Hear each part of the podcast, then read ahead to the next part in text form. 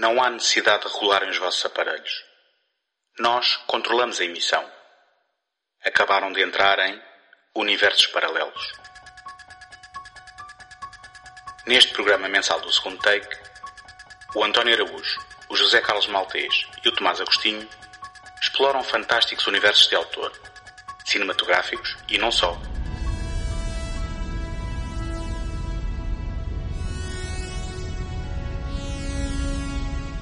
Mundos distantes em planetas desconhecidos até às áridas planícies do faroeste, não haverá pedra por virar numa busca contínua pela centelha de criatividade que alimenta a nossa imaginação.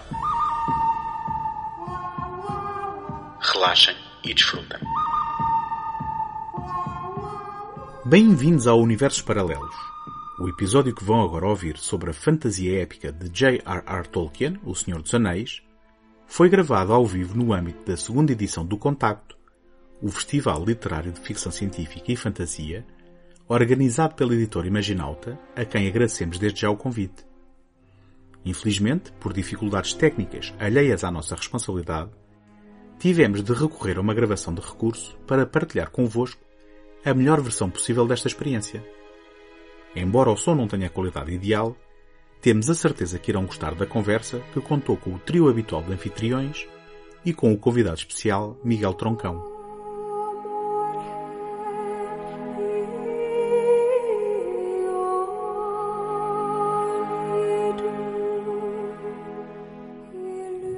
Boa tarde, obrigado por estarem aqui. Vamos iniciar agora esta edição especial do podcast Universos Paralelos.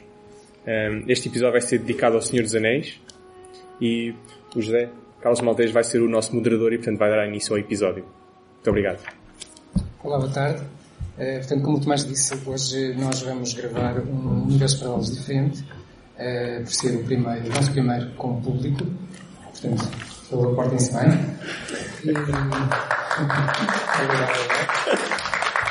e começo por apresentar, para quem não conhece ainda, o Universo Paralelos. É um, um podcast que está, pode ser consultado no segundo take, que é o, o projeto do António Araújo, está ali no ponta esquerda, e que tem autoria do António, do Tomás e eh, do mim próprio, e que tem como objetivo fazer apresentação, análise, dissecação mais exaustiva que conseguirmos de universos de ficção uh, de autores. E hoje vamos fazer algo um pouco diferente, uma vez que não vamos tratar de um universo como é habitual no nosso podcast, mas vamos uh, tratar de uma obra, O Senhor dos Anéis de, de Tolkien. E para isso temos hoje também para introduzir mais uma diferença, um convidado especial, o Miguel Trancão, que está ali no meio, que sabe muito mais disto do que nós todos juntos e, que, e que nos vai falar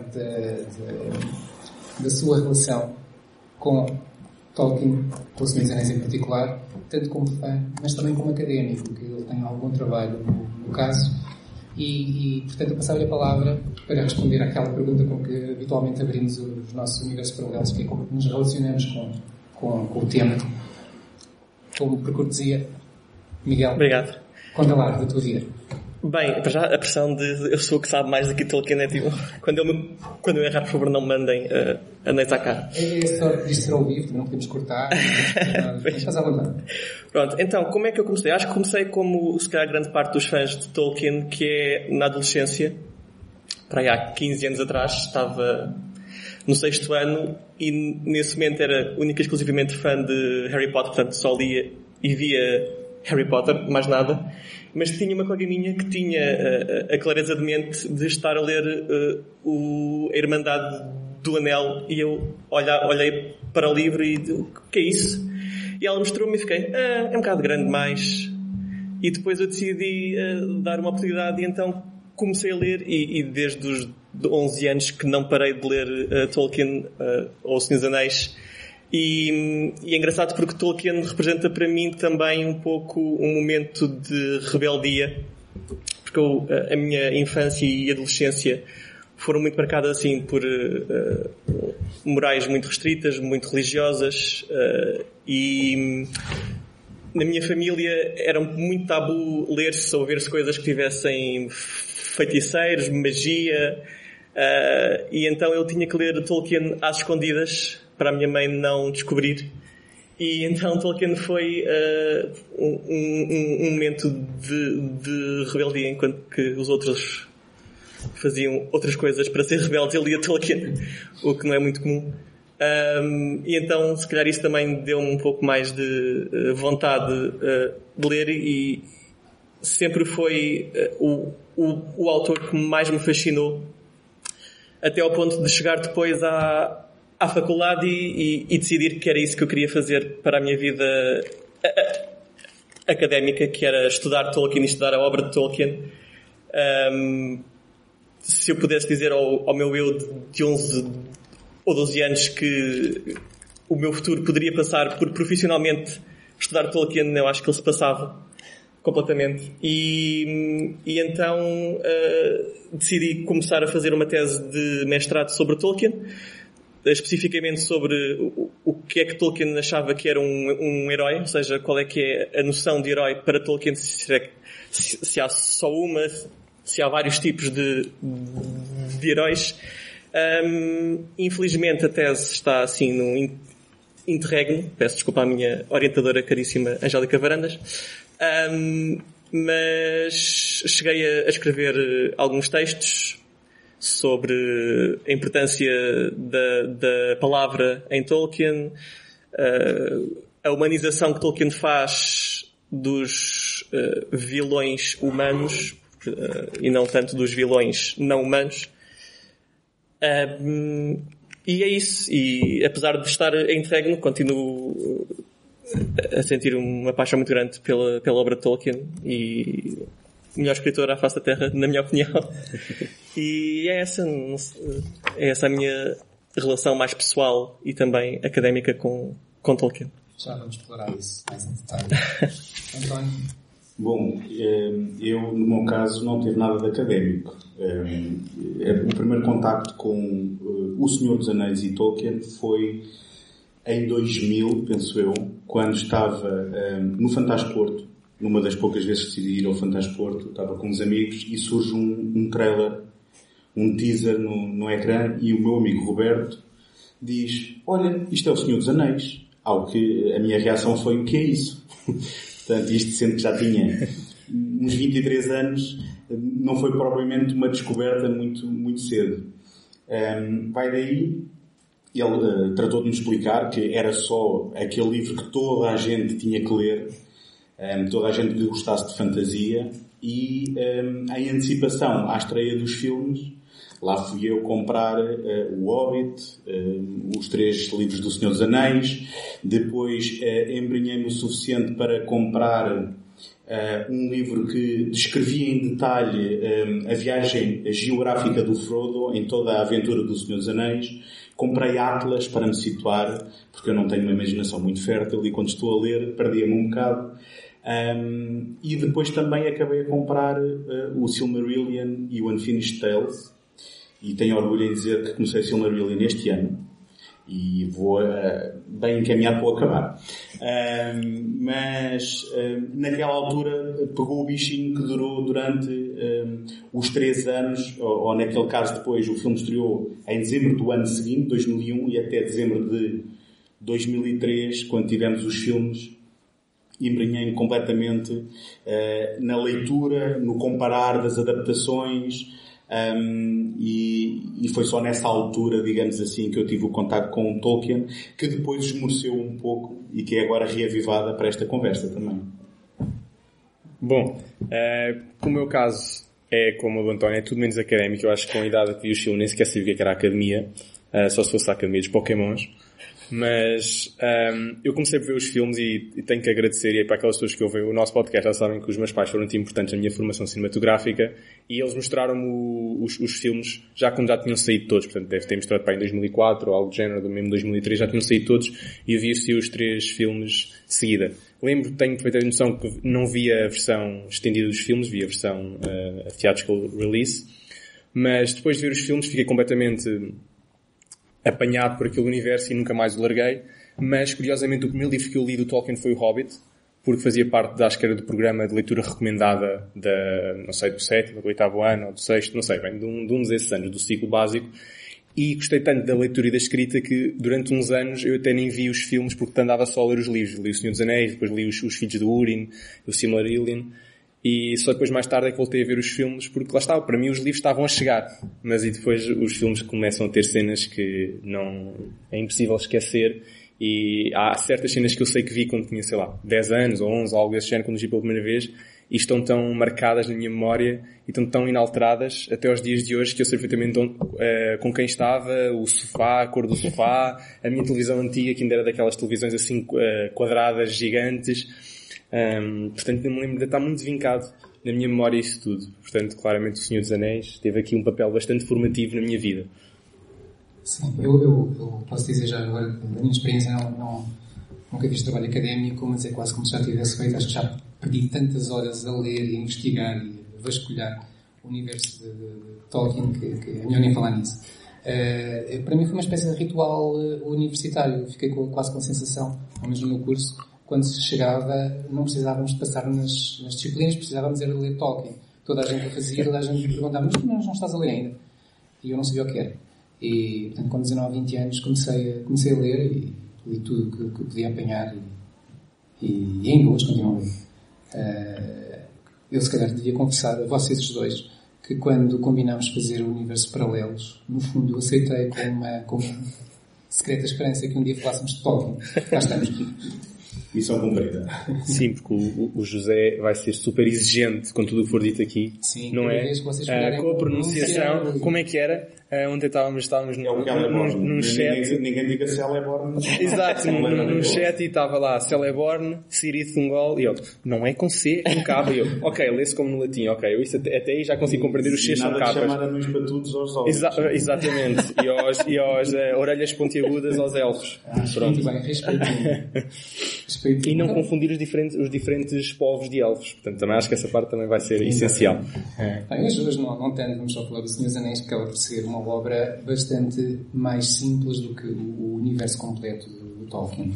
E, e, começando exatamente por aí, uh, convém se calhar dizer, Tolkien nasceu em 1892, uh, começou a pensar no seu legendário quando estava a lutar na Primeira Guerra Mundial em 1917, e, ou quando foi ferido e quando muitos amigos morrer, e toda a gente que estuda Tolkien diz que, que foi o momento culminante na, na, na, sua vida, foi, foi ver toda aquela morte sem sentido e, e, o próprio Tolkien confessou mais tarde que os livros dele falam disso. Falam da, da, da do, do nonsense que é a guerra, que é a morte e, no fundo é sempre disso que ele está a falar. Uh, e, e Tolkien, como académico, era filólogo, é linguista, ele tornou-se especialista em, em, inglês antigo, a língua dos anglo-saxões, uh, tinha uma cátedra uh, nessa, nessa área e, e, e, é fácil perceber que, gostando de mitos e querendo dar voz a mitos, querendo criar mitos, que é o que ele faz na sua obra, ele precisava de histórias e precisava de línguas e precisava de alfabetos e é por aí que ele começa a construir algo que se calhar é, é único até na história da literatura, pelo menos com esta complexidade. O que é que você, como é que vocês veem, acham que é importante ou não é importante uh, existir toda esta, todo este background de línguas, de, de, de nomes, de, de, alfabetos, de, povos, uh, para dar corpo às histórias? Como é que vocês encaram a mitologia? Bem, há, há quem diga que a língua é, é, a essência de um povo, é que é quase a base cultural de um povo. E ele, enquanto li, linguista, claramente percebeu que se aquela história, se aquelas personagens, se aquele mundo poderia ter algum, alguma versimilhança que se que se era para ter algo que importasse de facto, teria que começar por ter uma língua. E, e, e ele lá está, enquanto estudioso da, da língua, percebia muito bem essa, essa importância. Portanto, acho que era essencial para ele uh, criar uma língua para aquelas personagens, senão não, não, não, não valeria a pena. Eu acho que ali, uh, certa altura, li algo dele que dizia mesmo, fazia quase uma inversão, que era ele só começou a escrever histórias que eu precisava de ter aquela língua Sim, sim, sim, sim. Sim. Tomás. Um, eu acho que a necessidade do Tolkien, e ele, ele, acho que ele, ele, tem um texto mesmo, não, não é acho, ele tem mesmo um texto sobre a necessidade de criar histórias e o como é que se criam histórias. Um, eu não me lembro agora do título, é um artigo científico que ele escreveu. É... On Fairy... On Fairy Tales. On fairy... Tales and qualquer coisa, Sim, é assim uma coisa parecida. Exatamente, pronto. E esse, esse, é um artigo absolutamente genial. Miguel, e que... Passaste no primeiro do quiz. um, e ele, ele, ele, ele escreve mesmo sobre essa necessidade que nós temos de contar histórias, porque nós contamos histórias mesmo não só para entreter, mas para compreender o mundo. E era sim, sim. agora o que o Miguel estava a dizer sobre a língua e toda a questão de linguagem, e há vários filósofos e pensadores que debruçaram sobre essa questão de linguagem, sobre que o facto de que a linguagem é a linguagem que nos faz compreender Sim. o mundo e vice-versa. E, só, e os limites da nossa linguagem são os limites do mundo. Isto é, pronto, é muito Wittgensteiniano, mas, mas é em boa parte verdade. Em relação à necessidade mitológica, e era o que estavas a dizer agora, aplica também a essa língua, porque uma língua muito antiga quase eh, toma contornos mitológicos muitas vezes, e é necessário que ele tinha de resgatar isso e aplicar era uma forma dele fixar a mitologia, tal como, por exemplo, Homero fez com as uhum. lendas populares gregas. Ele também estava a fazer a eh, fixação de línguas, de culturas que ele próprio tinha imaginado, mas com muita inspiração e, como vamos ver, inspiração Sim. bastante vasta no mundo grego e no mundo medieval, no mundo anglo-saxónico. E é, e, é, e, é, e, é, e é muito interessante porque ele descreve numa carta que o, que o, que o desejo dele era oferecer o Senhor dos Anéis e oferecer toda a mitologia que, que ele criou ao Reino Unido, porque o Reino Unido é, é um país e um povo que não tem propriamente um texto fundador, ou seja, os gregos têm a Odisseia e a Ilíada, os romanos têm a Eneida, nós temos o, o, os Lusíadas, uh, e o Reino Unido não há um texto que se diga que é o texto fundador ou o texto que, que, que conta os ancestrais do, ou os, os feitos dos povos uh, bretões ou, ou, o que seja. Então, o Tolkien decidiu uh, oferecer o, o, o, o Senhor dos Anéis enquanto a mitologia quase uh, do, do Reino Unido. E claro que obviamente teria que criar uma língua e uma mitologia e, e todo um background para que esse, essa, essa, essa dádiva fosse de facto uh, muito valiosa. Mas, mas se calhar eh, também é importante notar que apesar de toda esta necessidade de construção do universo, de linguagem e depois de, de uma perseguição, se calhar até quase obsessiva, acho que não estamos a, abusar se, se o dissermos desta forma, nasceu também com aquilo que foi um conto para crianças, não é? Ou seja, um, aquilo que é a semente, e corrijam-me vocês se eu estiver errado, porque eu estou aqui para aprender convosco e não nesta fase para falar tanto. Um, quando o Hobbit nasce, ele nasce como uh, um conto em que ele queria não partilhar com a Inglaterra nessa altura, mas sim com os seus filhos, não é? Sim, o, o Hobbit nasce da maneira que estás a dizer, embora a mitologia dele já existisse. Começou a escrevê-la muito mais cedo. O Hobbit acaba por ser um desvio. Hum. Ele, ele faz quase como uma concessão, uh, deixa a mitologia que ele já, que ele já chamava Silmarillion, deixa de lado e começa esse conto, que depois ganha uma vida própria, porque foi um sucesso editado só em 37, foi um sucesso enorme e pediu uma sequela. E era da sequela que vamos a falar, do Senhor dos Anéis. Já agora só mais uma coisa, dizer ao, ao o Miguel estava a falar da, da, da, mitologia que ele queria oferecer à Inglaterra. Uh, as pessoas respondiam nessa altura, mas isso já existe, são as lendas arturianas, e o Tolkien dizia, não, não, isso é uma importação francesa. e mesmo, e, e, mesmo, eh, se calhar nós vamos falar à frente, mas mesmo o Beowulf, que poderia pois. ser considerado um um, um texto desses não fala dos ingleses, fala dos, dos noruegueses, dos, do, do, dos dinamarqueses, portanto... Sim, sim, sim. Eu ouvi que, que o Tolkien traduziu. Sim, sim. E, e acho que tu mais querias começar também já a, a falar de influências. Já das influências, né? então vamos começar mesmo nas já primordiais. Não é? Eu, por acaso, eu estava não era necessariamente para este, este episódio, era para outro, trabalho do foro académico. E hum, estava, estava a ler a República de Platão e apercebi-me que há lá umas passagens no segundo livro da República que refere uma lenda popular, portanto, que era muito comum na altura, as lendas populares gregas, que tinham um cariz bastante hum, histórico, as pessoas encaravam aquilo mesmo mal como se tivesse acontecido ou que, se acontecer, ou que acontecesse, e falam numa lenda que é a lenda de Giges, espero que se pronuncie assim, uh, às vezes pode ser uma questão de tradução, mas e que fala na, na existência de um anel do poder, uh, mesmo na característica de um One Ring, e que tem exatamente as mesmas características que nós vemos no Senhor dos Anéis, uh, pelo menos na aplicação aos hobbits, de os tornar invisíveis. E o debate platónico existe, é um diálogo que ele tem com Glaucon e com Trasímaco, se não estou em erro, é mesmo sobre se um poder, um anel com um poder ilimitado poderia coexistir com uma ideia de moralidade das pessoas e da sociedade e chega-se à conclusão, portanto, Platão acaba por refutar um bocadinho isso, mas é uma conclusão quase inegável, de que é impossível um, um anel de poder ilimitado coexistir com a ideia de moralidade. Podemos aprofundar isso um bocadinho, mas isto era só para, para referenciar esta primeira referência direta, um, ou influência, neste caso, ao Senhor dos Anéis, mas há bocadinho em conversa com, com o Miguel, ele estava a dizer que o Tolkien, nas suas cartas, nos seus diálogos, nunca refere esta, esta referência, o que significa que isto provavelmente influenciou outro, outro escritor ou outro pensador e que Tolkien leu esse e não, e não leu este original, mas é engraçado que há uma, há uma espécie de tradição o anel é um... O, o anel, tal como no Senhor dos Anéis, o anel tem, também tem uma tradição milenar. Tem um poder que transcende Exatamente, um poder que transcende os próprios autores. Aqui a referência ao One Ring, tal e qual como vemos nos livros e depois nos filmes, também é direta. Sim, a referência se calhar mais fácil, em que nos mais facilmente, é a germânica, que até eu fez com que o Wagner fizesse. Exato, os Nibelungos. Exatamente. O anel dos Nibelungos. Uh, mas já agora, uh, largando um bocadinho isto, uh, nós sabemos que Tolkien era, era, era estudioso de mitologias, uh, particularmente as mitologias nórdicas, da, da, da, dos vikings uh, até à, à Finlândia e, e, muitas outras. Mas, mas é um pouco aí que ele, que ele vai buscar, se calhar, a sua maior influência. não sei se vocês são leitores de, da Eda e, e, de outras coisas assim, mas, por exemplo, na Eda, uma, uma coisa que, que, foi, que foi a única que eu li, uma coisa que salta logo à vista é aquela necessidade de dar nomes a tudo. Uhum.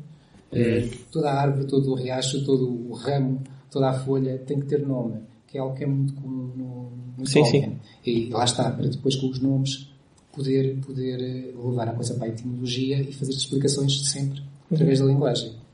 Sim, e eu, e, eu por acaso acho que é um, uma característica muito grande da fantasia do século XX que é a importância do nome.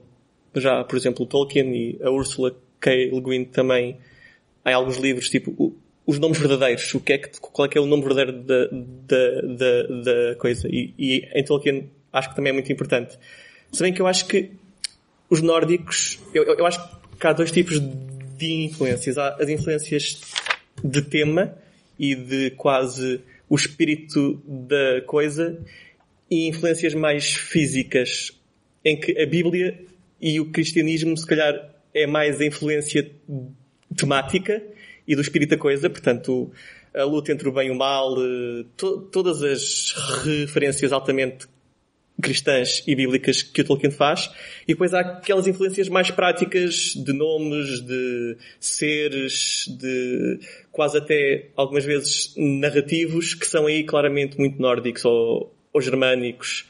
Uh, acho que há assim essa quase luta, entre aspas, entre a influência bí bíblica e a, e a, influência nórdica e pagã, com muitas aspas. Pois, porque é, é, algo que parece mesmo uma contradição, porque sabemos que o Tolkien é profundamente católico. Sim. Uh, queria ver uh, o catolicismo, a sua, a sua experiência católica impressa na sua obra e depois ao mesmo tempo parece que se está a fazer algo que é pagão. Sim, sim. Se bem que já era uma coisa que os, o, os Edas foram compostos enquanto livro no século XVIII por um senhor que era o Sno o nome que eu não sei dizer, porque não sei a, a, a língua, e, e, era uma maneira de adaptar quase os mitos nórdicos que eram pagãos à realidade mais cristã. Portanto, talvez tivesse também por esse lado que o Tolkien tivesse também Só mais. Compatível. Sim, sim, sim, sim. Há, há, um, há um trabalho que é contemporâneo de, de, de, de, quando O Senhor dos Anéis foi escrito e editado, que é uh, The Man with a Thousand Faces, do Joseph Campbell, onde, uh, portanto, é delineado uh, o conceito do, do monomito e do arquétipo do herói. Um, sendo que o Tolkien estava um, a construir uma mitologia, um, digamos, para oferecer, e eu gosto, gosto desse tema e isso é que volta ele, para oferecer ao Reino Unido, por falta dela. vocês acham que o Senhor dos Anéis encaixa neste conceito do monomito e do, e digamos, do, do arquétipo do herói, tal como o Joseph Campbell uh, acabou por derivar da, da, das mitologias comparativas, de, das comparações e dos estudos onde encontrou um padrão para a, a resistência ao apelo, não é? E, todo, todos aqueles níveis de que o herói passa e volta à casa um, uma personagem mais iluminada e mais e com, e com toda a bagagem com toda a expansão do Senhor dos Anéis, vocês uhum. consideram que uh, respeita este, este conceito? Eu, eu acho que isso é a tese de Miguel, não Exa exa exatamente. uh, mas claro, deixamos o Miguel responder um bocadinho. Eu, eu, eu queria avaliar o trabalho do Miguel e depois ele já ia com mais confiança, se passa ou não. Eu não concordo propriamente com a visão psicanalítica do Campbell, ou seja, que está tudo no nosso inconsciente e que há um poço muito grande onde todos nós vamos lá buscar, que é o mundo das ideias e dos sonhos e que é quase mágico em que todos nós partilhamos esses sonhos e essas ideias, mas de facto o, o, o monomito que ele, que ele descreve é muito, é, é, é um esqueleto. E enquanto esqueleto o Tolkien também, uh, por exemplo, o, o, o início da, da, da viagem, um, se, se, ai, o, o herói que não quer começar a viagem, mas que depois relutantemente vai. Toda a viagem uh, que se processa, que é o, o, o, Belly of the Beast, em que o herói tem que submergir-se nas, na, na, nas profundezas para depois voltar a sair completamente renascido, também acontece. Só que são elementos tão, tão vagos e tão, digamos, base, que é muito fácil pôr lá a história que nós, que nós queremos. Por isso, sim, acho que o Senhor Anéis muito facilmente se inclui, como todas as histórias se inclui, porque de facto era essa a ideia do Campbell. Um, e não sei até que ponto é que depois é uma questão de será que foi o Campbell que começou com isto ou será que sempre existiu e é assim um bocadinho de pescadinho de rabo na, na boca? Pois, porque chega a um ponto onde depois parece quase mais uma muleta, não é? Quando pois. se começa a falar de George Lucas e Star Wars. Era isso que eu exato. É a primeira referência que vem é que a inspiração é o Joseph Campbell. Bom, é, é, é o Joseph Campbell porque ele encontrou padrões em todas as histórias desde sempre, não é? Pronto, sim. Mas lá está. Faz sentido sem ser a parte psicanalítica, mas é tão vago, tão vago, que é claro que faz sentido porque aí faz todo sentido. Lá, lá, lá dentro. Eu penso que há, que há sempre, quando, quando se olha então para a literatura, vamos dizer, literatura medieval, que acaba por ser a grande inspiração do Tolkien, eh, encontramos pontos comuns bastante claros.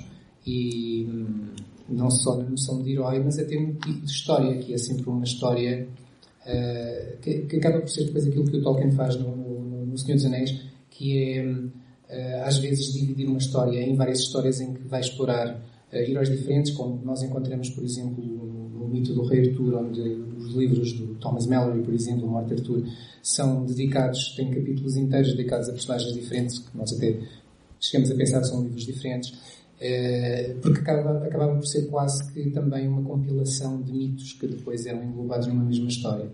E, e isto, digo isto para, para começar a introduzir então o, o tema mesmo, o, o Senhor dos Anéis, uh, que, que o Tolkien esteve a escrever entre 37 e 54, com muitas interrupções pelo meio, quase, como, como perfeccionista que era, com, quase fazendo tábula rasa do, da obra várias vezes, deitando fora aquilo, deitando fora não, guardando na gaveta, aquilo que tinha escrito para recomeçar, e, e depois apresenta-nos então uma obra que, que foi por intermédio dos editores que, que, passou a ter três livros e não um, porque perceberam que aquilo era, era monstruoso para se publicar numa assentada só, e que, e que se calhar ao público da altura poderá ter parecido, e a nós em duas, poderá ter parecido algo um pouco de elástico, algo muito antiquado na maneira de escrever, tanto na linguagem como também na estrutura. Vocês que todos leram O Senhor dos Anéis, Uh, o que é que acham daquela linguagem, o que é que acham daquela estrutura, daquele tipo de valores antiquados uh, e personagens antiquadas que já em 54 eram.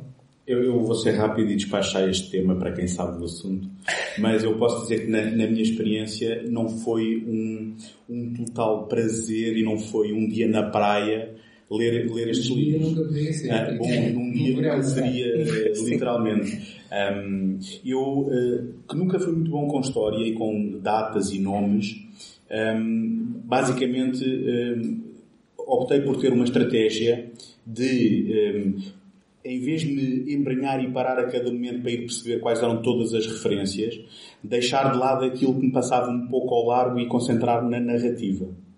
E nesse aspecto depois consegui ter uma relação muito, hum, digamos, prazenteira com a leitura dos livros, porque de outra forma aquilo transformava-se em estudo. Ah, que é mais ou menos aquilo que eu estou a passar neste momento com o Silmarillion e por isso é que também me está a levar tanto tempo, porque eu desta vez decidi que se me vou embrenhar vou então compreender todas estas referências e o que é que isto é.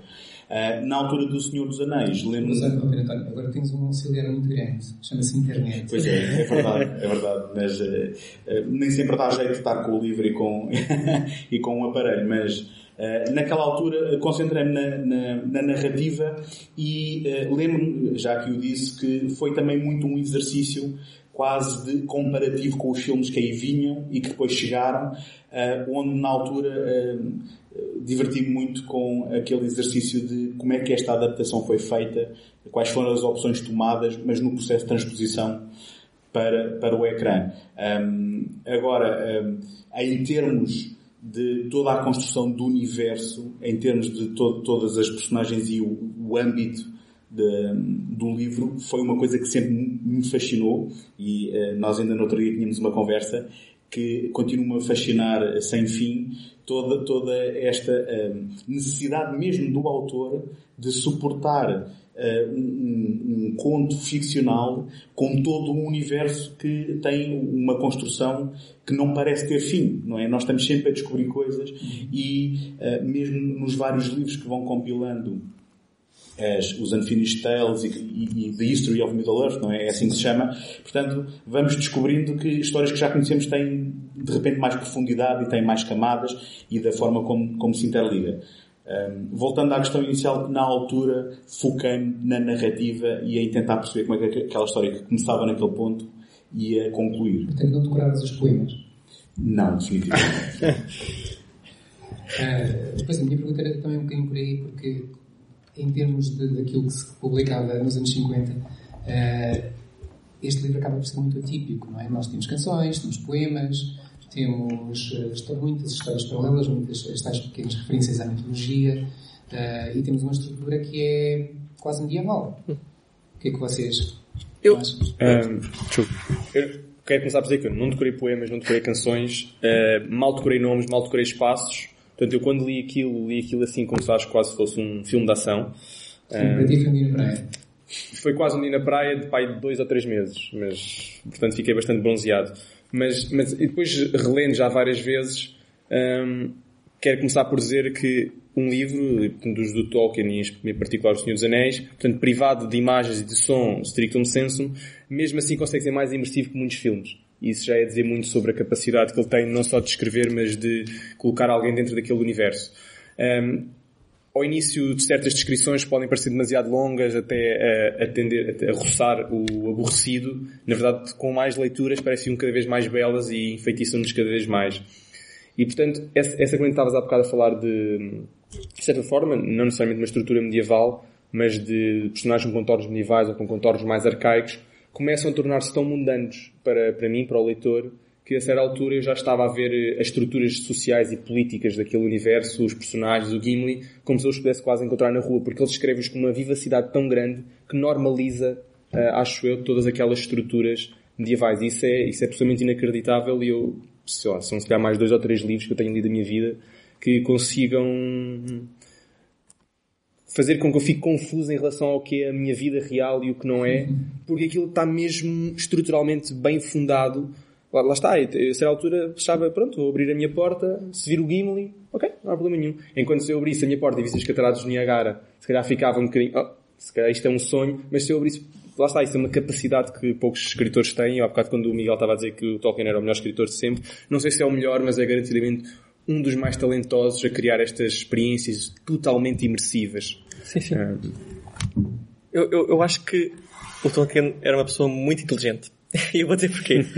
Porque é claro que no Senhor dos Anéis há todos os poemas, todas as side stories, todo, to, to, todas estas coisas que poderiam parecer antiquadas e que poderiam levar quem lesse uh, a achar um pouco aborrecido, mas ele vai polvilhando a história com muitos elementos muito típicos de ação, de uh, coisas mais ativas, portanto, guerras, uh, plots, uh, assim, com monstros muito estranhos. E para mim, por exemplo, que eu era uma criança de 12 anos, o facto de lá no meio haver coisas um bocado, não, não, não diria aborrecidas, mas estranhas, era compensado por toda aquela emoção e ação deles estarem a viajar e de, oh meu Deus, vem um, um ring wraith, mas agora eles estão a, a correr pela sua vida. E acho que aquilo tem tanto de ação muito bem escrita, como depois de momentos talvez mais de pausa, que como também estão muito bem escritos, porque podia ser o caso em que alguém escreve muito bem uh, a ação, mas depois na, nas partes mais mais paradas é um bocado seco e aquilo fica um bocadinho muito maçudo. Mas ele consegue escrever para alguém que era um britânico dos anos 50 a ação muito bem escrita uh, e depois as partes que poderiam ser mais maçudas também muito bem escritas. Então nunca há um momento morto em que nós estamos ali quase a, a adormecer. Pelo menos eu, eu acho que se eu enquanto criança muito uh, hiperativa conseguiria parar e, e ler uh, todas aquelas coisas, acho, acho não sei, acho que é, não é muito antiquado ou muito bota de elástico. uh, quando chamei isto não era, era só para vos provocar. Sim, sim. Eu, eu, gosto de cada página do Senhor dos Anéis e cada página de Tolkien, portanto, não era uma crítica. Um, mas já agora, continuando ainda nos valores antiquados, o Tolkien e o Senhor dos Anéis em particular tem sido criticado por, segundo os tais críticos, aqueles que não percebem nada, uh, ser, os normais, portanto. Os normais. uh, ser, segundo as palavras dele, volto a repetir, ser sexista, ser, ser classista, ser racista uh, e muitas outras coisas acabadas em ista e que, que, que os seus textos assumem isso o, o, facto de haver raças, o facto de umas serem superiores a outras, o facto das mulheres terem muito pouco protagonismo na, na sua obra. Há, há, duas ou três mulheres no Senhor dos Anéis, há não, duas ou três mulheres só. Uh, e, e, e, o facto de ele apelar a uma sociedade muito elitista, onde algumas classes são claramente superiores a outras e devem ser veneradas como tal. Qual é a vossa posição em relação a isso? Eu, eu pergunto se algum autor consegue escapar à realidade social e à época em que vive.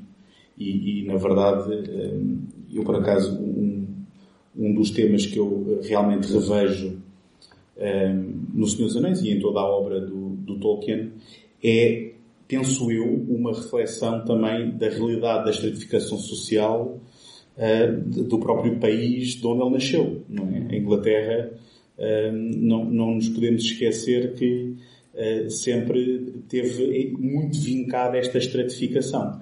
E, e, e na verdade, ehm, eu não sei se isso são acusações ou se são apenas o apontar de factos de que estamos a falar de alguém que viveu numa época muito particular e que se calhar à luz de hoje, um, ehm, se calhar algumas das suas opções poderiam ser uh, apontadas como datadas efetivamente hoje, mas na altura refletiam toda uma realidade que era muito específica desse, desse tempo. Não sei se vocês acham que há, digamos, um, um, um sublinhar uh, ou, ou, um glorificar dessa estratificação ou se ele simplesmente usa algo que era da realidade do seu tempo.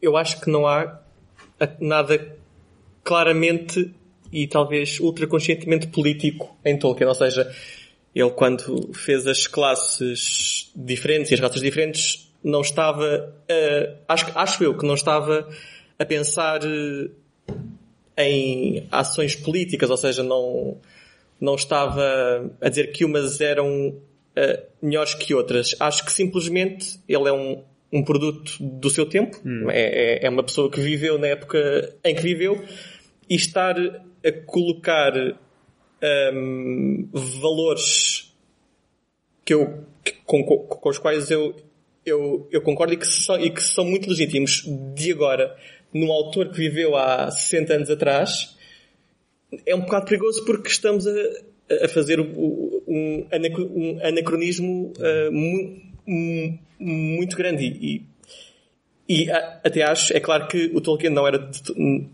nem, nem de perto nem, nem de longe, suponho eu, um feminista ou um ativista político, mas há personagens e há situações em que eu acho que ele pensa sobre isso. Por exemplo, Eowyn.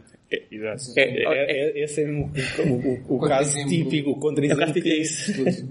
destrói por completo, acho que esses pontos de vista. E, e Eowyn é um caso muito, muito flagrante. Bem, pronto, é, pode dizer que é só uma personagem e que, como é óbvio, há as 20 mil masculinas que se sobrepõem talvez a Eowyn. Só que aquele momento da Eowyn é tão marcante, pelo menos para mim, foi tão marcante no livro e foi tão bem adaptado depois no filme que acho que ninguém pode ficar indiferente à frase I am no man. Acho que essa frase em que é, é, é, é, muito forte e lá está, o Tolkien não estava de todo, acho eu, a tentar a passar um programa ou uma agenda fe, feminista ou política de qualquer maneira. Estava só a dizer que aquela pessoa que era mulher era muito forte e que estava a problematizar também, de uma certa maneira, o facto de as mulheres ficarem uh, presas em casa na época medieval e de serem os homens os, o género mais predominante. E, e sim, acho que, acho que sim. Só, só queria dizer algo, algo, em relação a essas críticas. Eu concordo com o Miguel. Uh, são críticas injustas e anacrónicas. Uh, por várias razões. Obviamente o Tolkien escreveu naquele tempo e portanto é um produto do seu tempo. Também vamos pensar no estado da fantasia naquela altura. Era bem mais uh, sexista e machista do que o que o Tolkien escreveu. Por exemplo, se pensarmos um, poucos anos antes os trabalhos do Robert E. Howard no Conan o, o Bárbaro e também alguns trabalhos de, do Edgar Rice Burroughs, vemos que aquilo tinham traços muito mais violentos do que uh, o, o, o, Tolkien escreveu e a diferença era cerca de 10, 15 anos entre um e o outro, nomeadamente nas publicações dos livros. Portanto, o estado da fantasia também era muito mais violento. Uhum.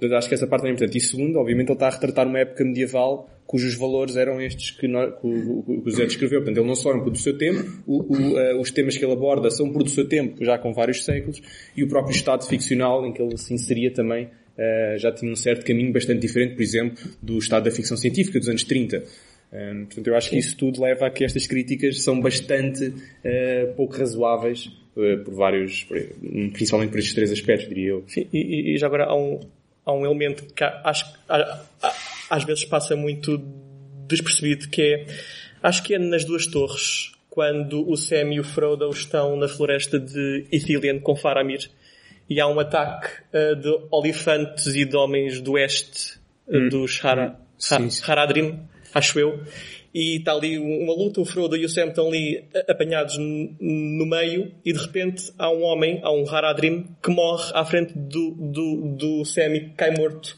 Cai, cai de um à frente dele. Sim. E, Ainda ontem li um texto muito interessante sobre isso. E há ali uma, uma, uma meia página do Sam a olhar para aquela pessoa e dizer esta pessoa sou eu. Este homem veio para aqui sem saber o que é que veio para aqui fazer. Foi enganado pelos governantes dele que o convenceram a vir para aqui e não há nenhuma diferença entre eu, Sam, e aquele Haradrim que está ali, que eu estou a ver como, como inimigo só porque ele está do outro lado e eu estou aqui. Portanto, este texto sempre, esta meia página sempre me fascinou muito porque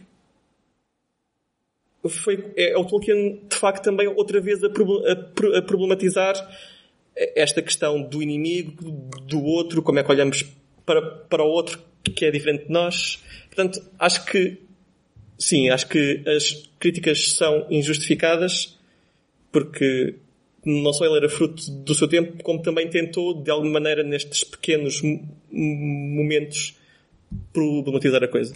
Posso só, só, mais, só mais um pouquinho? Estavas agora a falar de, desse, desse jovem que cai do olifante e que é morto, depois o Sam uh, faz um certo autorreconhecimento com ele. De salientar que uma boa parte da história, tudo o que nós vemos é, ponto, é um ponto de vista muito ocidental da nossa história. E, mas o Tolkien tem o cuidado de retratar outro, outros povos, nomeadamente mais orientais, que aqui são alinhados com o inimigo. Pronto, podia haver um comentário e fazer do Ocidente contra o Oriente, mas não é isso que eu vou fazer. Mas na verdade é nesses povos mais orientais que nós vemos no, no Senhor dos Anéis, uh, nesses que tu disseste que agora já não me lembro, obviamente, os, os que vêm nos olifantes e os outros que vêm de barcos. Eu não sei, eu, eu, posso estar em erro, mas nesses povos há mulheres guerreiras, não há? Um, é que eu, que eu lembro não. Ok, é que eu tinha a ideia que tinha visto isto agora, pronto, já não lembro do livro, mas no filme, pode haver agora pois, aquelas adaptações ligeiras, não é? Mas no filme havia mulheres uh, a combater por esse estado desses, dos, dos turbantes e dos olifantes. Uh, tinha, tinha a ideia que tinha, porque eu estava a ver o, o, estava a rever o regresso do rei, tinha a ideia que havia mulheres combatentes no topo dos elefantes. Acho que Portanto, se calhar também. Se calhar eram pronto. só elfos. um, mas pronto, então é um erro, mas tinha ficado com essa ideia. Mas de qualquer maneira ele tentou retratar também outras civilizações. Já retratou-os foi do lado do inimigo, que era outra questão. Mas pronto. Eu estou, eu estou de acordo com vocês. Uh, aliás, o lado do classismo uh, é apenas porque ele, na minha opinião, é apenas porque ele está a reportar, lá está, a tal mitologia e a tal forma de estar medieval, porque era isso que lhe interessava, escrever uma história que, que fosse mitologia e, portanto, nesses contos uh, uh, existe toda aquela glorificação do, do guerreiro, do herói, da, das classes dominantes, etc. Uh, eh, no caso do, do, do, machismo, pronto, vocês já, já o desconstruíram muito bem, a figura da Eowyn que se disfarça de homem porque quer combater e quer mostrar que as mulheres são tão válidas como, como os homens, é, é incrível, não é? Até, até mesmo no, no, tempo em que ele escreveu aquilo, nos anos 50, já seria uma personagem muito à frente do seu tempo. Neste caso específico, até vemos que ela é mais válida que os homens porque faz o que Sim, supostamente nenhum homem conseguia fazer. Portanto, até, até, até suplanta nesse aspecto os homens. Quanto ao lado racista, eu acho que é uma coisa muito importante no Tolkien, embora as pessoas apontem, as pessoas que não querem ler a obra, se calhar só querem ver os títulos, veem as raças e pensam, ok, se há raças, há racismo questão não necessidade de separar, mas depois o que nós vamos ver né, na, durante a história é que os personagens vão se afirmar pelo seu comportamento, seja em que raça for. Uh, temos, temos sempre o comentário de que aquele superou-se ou não se superou, aquele merece ser quem é porque teve este comportamento ou não teve. E, e portanto, isto é inter, inter-raça. Uh, havia também uma acusação que a altura lhes fizeram que os orcs seriam uma espécie de raça inferior a que ele, a que ele poderia estar a associar este ou, aquela, este ou aquele povo. E, e, depois foi curioso ver que existem textos do, do, Tolkien para o filho, por exemplo, quando o filho lutou na Segunda Guerra Mundial, uh, o filho Christopher, que, que, se tornou mais tarde o, o curador da obra de Tolkien. E editor. E editor. Uh, e ele, ele, diz ao filho, aliás, eles trocam correspondência e, e, e mencionam orcs como sendo todos aqueles que lutam automaticamente são sádicos, usam uh, sadismo e força desmesurada e, e, não pensam no que estão a fazer.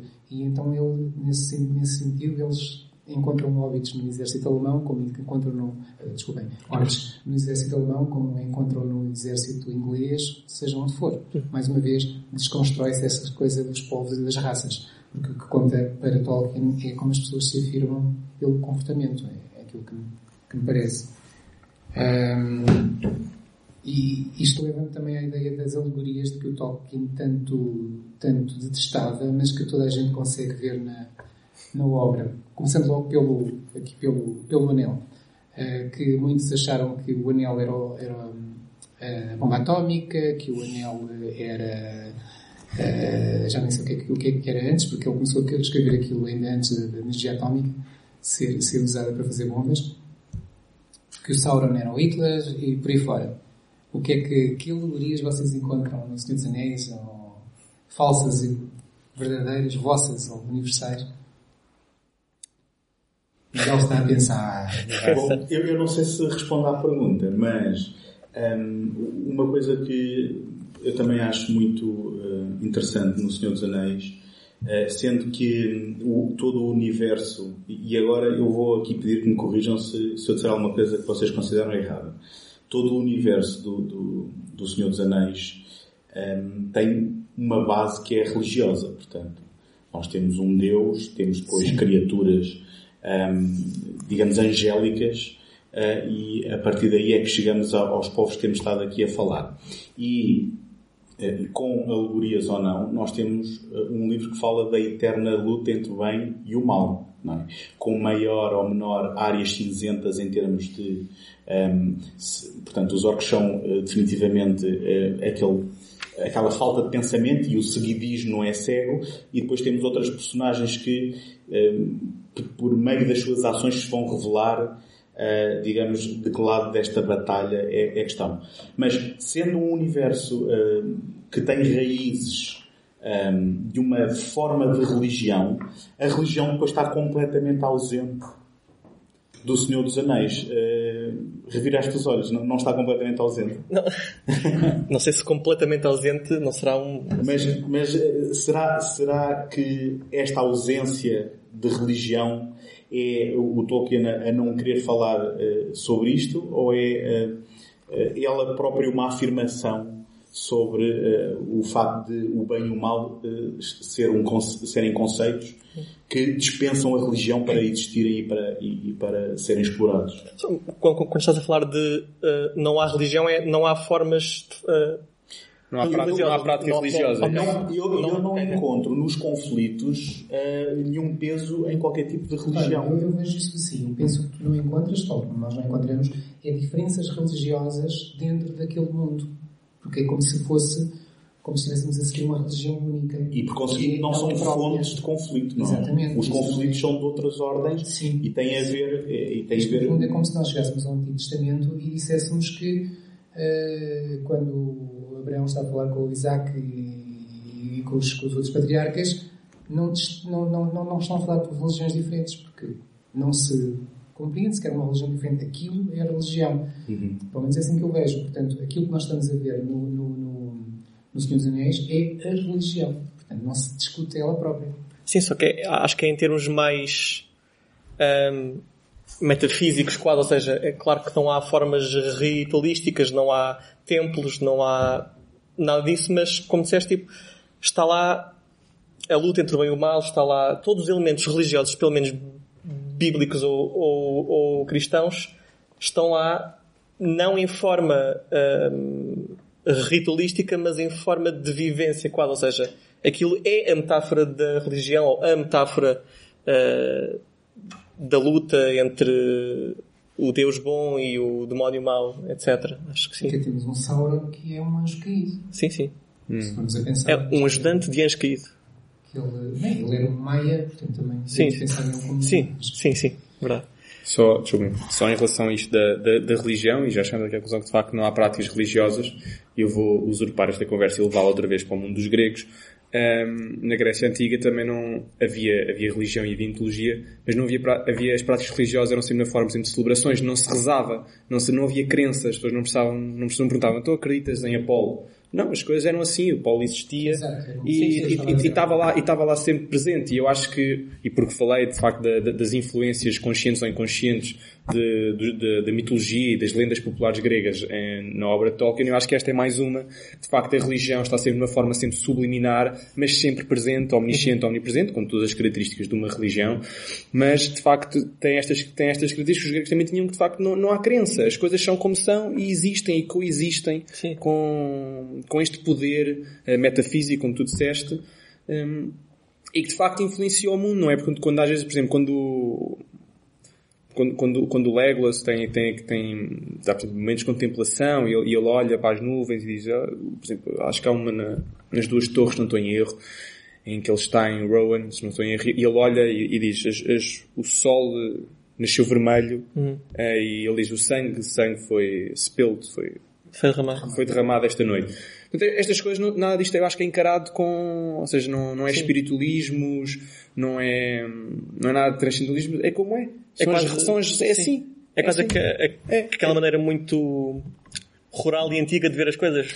Sim, mas, mas não necessariamente de, de, acho eu, desprovida, ou seja, não, não, é por ingenuidade ou por falta sim, de conhecimento, não. Sim, claro. É mesmo assim funciona tal como nós temos a lei da gravidade e que se eu deixar cair isto, isto cai, para eles aquilo também é assim, se o sol, quer dizer, ok. Havia uns que tinham capacidade de ler, tal como hoje em dia há uns que têm capacidade de compreender, por exemplo, matemática avançada, outros não têm. Ali também era uma questão de, há uns que sabem, outros que não sabem. Claro. Um, e eu acho esta, esta parte interessantíssima de, de, de, deste tipo de religião, que é um tipo de religião, mas diferente daquilo que nós estamos habituados numa sociedade mais contemporânea Sim. como a nossa. Mas, mas nessa ausência como fonte de conflito, eu penso, na minha leitura, que na prática todos estes povos que temos estado a falar são diferentes representações do Tolkien daquilo que são diferentes facetas do que é ser humano, não é? Exato. Uh, basicamente eu penso Sim. que, voltando à tua questão, se calhar é por aí. E depois há, há, há aquilo que eu acho uma das maiores riquezas desta, desta história é toda a ambiguidade que nós vamos vendo ao longo da história e que vai ser transversal a todos os personagens, praticamente a todos,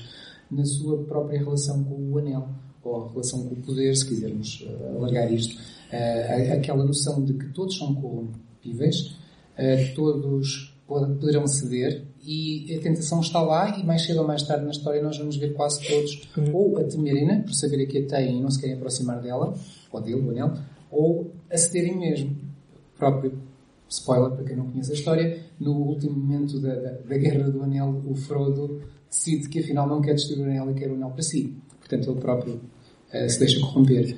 Eu, eu, eh, eu, eu, tenho, não sei se é uma teoria, mas é uma ideia que eu acho que esse, esse momento em que o Frodo está, hum, se calhar isto é, já é a, a, minha visão do, do, do filme, mas que ele está de, de braço esticado quase a enviar o, o anel para o fogo e que decide não fazer, eu acho que nesse momento, de uma certa maneira, o mal vence. E o mal nunca é derrotado completamente porque o anel só é destruído pela ganância do Gollum, que ele consegue arrancar o dedo ao, ao, ao Frodo e na dança de, de vitória escorrega, cai e o anel vai para o fogo. Ou seja, não há. É isso, não há um ato heróico, um ato de bondade que, que é a ação de destruir o anel. Ou seja, é só o ato de ganância e felicidade pelo mal que o faz. Portanto, de, de uma certa maneira, o Tolkien condenou todos os personagens que tiveram o anel a serem corrompidos e não permitiu mais nenhum um, esse benefício de poderem o fazer. E isso, eu, eu, acho que isso é muito interessante porque o mal é mesmo muito insidioso, é... Ninguém está imune. E, e não deixa de ser irónico um, este desfecho ser quase um acidente, como tu dizes, quando, um, pela forma como o Tolkien escreve normalmente as personagens, todas elas parecem estar destinadas logo à, à cabeça, digamos, àquilo que vai ser o seu fado. Ou seja, muitas vezes quando ele, quando ele escreve, eh, há uma personagem que toma uma decisão e o Tolkien muitas vezes diz e isto eh, delineou aquilo que vai ser o seu, o seu destino.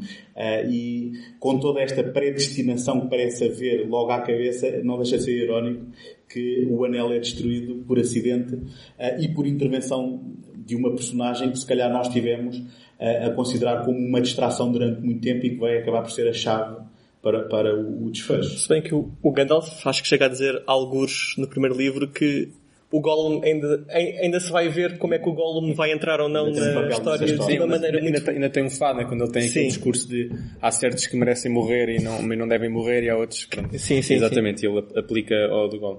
Em, em, relação a esta temática da relação, da influência do, do anel em que nos estás, para mim é das temáticas mais interessantes do, do Senhor dos Anéis e, vou, e repescando tanto aquela lenda que eu falava ao início, a lenda de Giges e todo aquele uh, discurso socrático em que ele diz que de facto é impossível, uh, se existir um anel destes no mundo é impossível coexistir com, com a ideia de moralidade, depois aquilo, há, há, uma rejeição e que Sócrates diz que é tudo uma questão de escolha pessoal.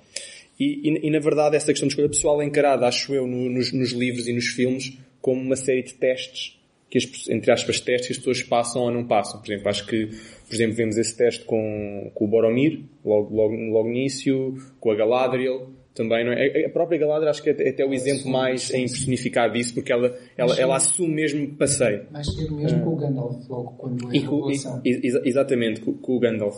Mas a verdade é, e vê-se, é o que o, o Tolkien nos mostra, é que o anel corrompe qualquer pessoa, qualquer pessoa sucumba ao poder se o usar por tempo suficiente. Porque, por exemplo, o Sam, utiliza o anel durante períodos e ele, no entanto, não sucumbe totalmente ao seu poder na medida em que ele é capaz, por exemplo, de devolver, passar o anel ao Frodo para ele continuar, ou seja, ali uma passagem de testemunho. O Frodo, no entanto, como vemos, e como Miguel disse, sucumbe. Um, e, e, essa relação eu acho mesmo, mesmo muito interessante porque vemos-la de uma maneira com o Boromir, vemos-la de uma maneira absolutamente de repulsa com o Gandalf. O Gandalf uh, nem sequer se, se não toca, está sempre, sim, sim. Não, não, nem sequer se quer aproximar.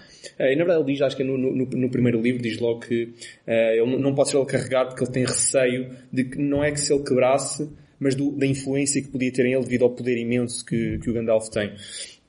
E portanto aí é logo um dos primeiros indícios de que o anel uh, varia consoante o, o utilizador. Portanto, não, seja, nós nos filmes, acho eu, só vemos o anel a fazer desaparecer pessoas, mas no entanto sabemos que hum, ele, ele podia ter efeitos diferentes em pessoas diferentes. Portanto, imaginemos, nunca sabemos o que acontecia com o Gandalf, mas certamente não seria desaparecer. De quanto maior o poder, maior a responsabilidade. Ex exata exatamente. Um, em relação a, agora, por acaso, uh, eu nunca tinha pensado nisso muito a sério, dessa questão de como é que o anel é destruído, em que, quais são as circunstâncias em que o anel é destruído, mas faz-me faz lembrar aquela ideia de fight fire with fire, um, e que foi preciso um ato de ganância e, portanto, de maldade para que chegássemos à destruição também do próprio mal. E há aqui, obviamente, conclusões a tirar de que hum, o bem necessariamente nunca vence o mal, sim, tinha que ser o próprio mal a vencer o mal, caso seja necessário. Eu nunca tinha pensado nisso, mas fiquei bastante interessado. E, e, e acho que é um dos momentos em que o Tolkien se desvia um pouco daquela ideia, se calhar, mais medieval do bem e da perseverança e de o herói consegue sim, e o herói faz, em que de facto, é preciso um ato de maldade para destruir o mal. E não sei o que é que o Tolkien achava desta sua própria ideia de quando destruiu o anel, mas era muito interessante ressuscitá-lo dos mortos, talvez, Sim, através de magia negra. E à frente e perguntar-lhe. E perguntar-lhe, porque é uma coisa que sempre me deixou, não direi inquieto, porque acho que consigo dormir ao pensar nisto, mas que me deixou sempre muito... Depois disto tudo, é o Gollum que destrói o anel por acaso. É, sempre fiquei muito confuso. Eu diria que é o momento mais modernista do, do livro, a Irmandade Antiquada. É? é? verdade. Eu, eu, eu, eu acho que os, os Hobbits são a, a, veia muito modernista, acho eu, um pouco, do sim, Tolkien. Sim. A, a, própria sociedade é muito, dos Hobbits, não, não é só modernista, mas utópica mesmo quase anárquica, não é? Não há, é, não é mas nem é, nem é, necessariamente anárquica, porque podia funcionar mal, não é? mas aquilo funciona tudo numa perfeita harmonia, uh, são todos conscientes, uh, uh, são preocupados com o ambiente, funciona tudo bem. A harmonia, mais ou menos. O Bilbo não quer ver metade dos primos dele. Sim, mas são aquelas, mas são aquelas zaragatas familiares, não é? Dizendo, olha, não queria hoje ao jantar de família para não querer ver a minha tia. Estado, eles, eles é, não é? Noção, perderam a noção do que é que era o poder porque deixaram de precisar dele. Exato, e há, funciona há tudo uma, bem. uma dada altura em que é descrito na sociedade deles que em alguma das aldeias a pessoa mais importante acaba por ser o, o chefe dos correios, porque é o que tem mais que fazer. Exato. Não há, Sabe, sabem se há moeda no, na, na sociedade do, do Eu acho que é uma galinha por um porco ou assim coisa assim. Exato, não é? mas funciona tudo bem. É, é engraçadíssimo que eles Sim. são felizes, são, mas, são mesmo felizes. Vemos que eles são muito felizes. Continuando nos ouvidos e também pegando um pouco no que vocês já disseram sobre o Gollum e o papel do Gollum, uh, é algo que acaba por ser também muito importante para mim no, no Senhor dos Anéis, é o facto de o Tolkien nos dizer constantemente que é dos mais pequenos e dos mais inesperados que poderão surgir as ações hum. uh, que mais impacto têm na, na, humanidade. Isto é uma ideia quase revolucionária. Uh, revolucionária no sentido mesmo político. Uh, porque basta, basta uma pessoa para fazer, para começar uma avalanche. E, e a, a, o papel do Gollum acaba por ser isso, por isso é que o Gandalf diz atenção que ele ainda vai ter um papel, e depois veremos que sim. E, e afinal, é sempre aos mais pequeninos, que são os hobbits, que são dadas as tarefas mais importantes. Sim, dizer, sim e, e há uma há, há, um, há, uma cena no livro que não é, é, adaptada para o cinema, mas que também é muito interessante, que é quando uh, percebemos que o Shire foi invadido por, por homens de fora e que aquilo está. Basicamente, o Shire, que era um, um, um céu uh, do ambiente e das coisas muito naturais, transformou-se numa industrialização uh, total. Portanto, há fábricas, aquilo é tudo muito sujo, há uns, um, umas autoridades muito, muito autocráticas e toda aquela sociedade que foi, que invadiu o, o Shire só é re, re, repelida pela ação de todos os hobbits em conjunto. Portanto, eles juntam-se, unem-se enquanto povo para repelir o mal que trouxe uh, que, que, que trouxeram para o Shire. Ah, é, é uma visão lá está muito revolucionária uhum. uh, e acho que os hobbits eu, eu uh, percebo os hobbits, eu, eu gosto muito dos hobbits mais do que qualquer outra raça exatamente porque somos todos nós, quer dizer, o, o Frodo, o Sam não são mais que ninguém e ainda assim são quem muda o mundo. Acabaste e... de confessar racista aqui. Morram os homens grandes. Tolkien que terá dito que os hobbits no fundo eram, eram a maneira como ele via o povo inglês, muito metido consigo mesmo, sem se preocupar com nada, sem saber onde é que é a Europa, por exemplo, e preocupado só com a hora do chá e se os escolhos são bons ou não. E mesmo este capítulo é a preocupação com a Revolução Industrial, não é? E com a modernização sim, à é conta é que era uma do meio ambiente. Não é? Uma bandeira do Tolkien. Tolkien vivia, já no seu tempo, vivia muito preocupado com a mudança do mundo nesse sentido. Uhum. Acabar com os valores idílicos da, da paisagem, da natureza, do, do estar bem com, com, a, com o nosso ambiente e vendemos tudo a troco de uma industrialização e de um progresso desumano. Que, é, que é, no fundo, essa desumanização que ele, que ele vê nos orcs. Eu acho que ele chegou mesmo a dizer os trabalhadores das fábricas são os orcs de hoje, porque trabalham automaticamente para construir coisas más. E, e pronto, mais do que algum racismo, era mesmo essa, essa a bandeira dele. Uh, então agora que já falamos disto tudo, vamos passar àquilo que as pessoas gostam. Posso só, só, dar aqui uma, uma última adenda? Não, isto agora, mas é só, é só livro. Mas uma, uma adenda em relação a esse, esse já, eu já não lembrava desse episódio de, da invasão do, de homens no, no Shire, mas para além, obviamente, do, do, do comentário da Revolução Industrial, se, se calhar também me faz lembrar um bocadinho toda a, a difusão de, da, da cultura ocidental, por exemplo, em povos indígenas, em que nós também vamos para lá, e se calhar eu acredito que, que, que, que esse homem nem sequer tinha uma necessidade de destruir necessariamente os, os hobbits. Era mais uma questão de, bem, estamos aqui a propagar a nossa coisa, aqui a nossa indústria, se calhar até vamos promover emprego, etc. Que é um discurso, não, que é um discurso dos empreendedores do, é, do, é, do é, uma, agora há um colóquio de entrepreneurs e não sei o quê. e, não, não, se calhar é um, é um discurso muito contrário, mas, mas, não, mas faz, mas, Os homens eram comandados pelo Saruman. Pronto, isso já não sabia. Mas, mas, mas, mas na, na, na, altura, na altura de Tolkien, não, pelo contrário, estava a criticar. Mas na, na altura de Tolkien também havia-se um período de descolonização e de crítica sim, sim. muito grande, não é? Porque surge, esse, esse período começa nos anos 30 e acaba nos anos 60, só Portugal e mais um quanto de países que estavam um bocadinho atrasados em relação ao resto do mundo é que se foi mais tarde mas acaba ali no final dos anos 60 com todos aqueles movimentos sociais bastante hum, reivindicadores. E portanto, se calhar também há ali uma, uma intenção, não sei, se calhar até pode ser inconsciente, mas de que não devemos estar a perturbar certos modos e culturas que era bastante feito e foi bastante criticado na altura. Um pouco, e acho que o Tolkien tem uma intenção bem clara com a presença do Shire no Senhor dos Anéis. É no fundo para nos lembrarmos que nós podemos ir lutar guerras que são guerras de ideais ou guerras de poderes muito importantes, mas no fundo, no fundo o que conta é voltarmos a casa, temos a nossa casa, temos a nossa família, temos as pessoas hum. com quem estamos bem e é por eles que lutamos.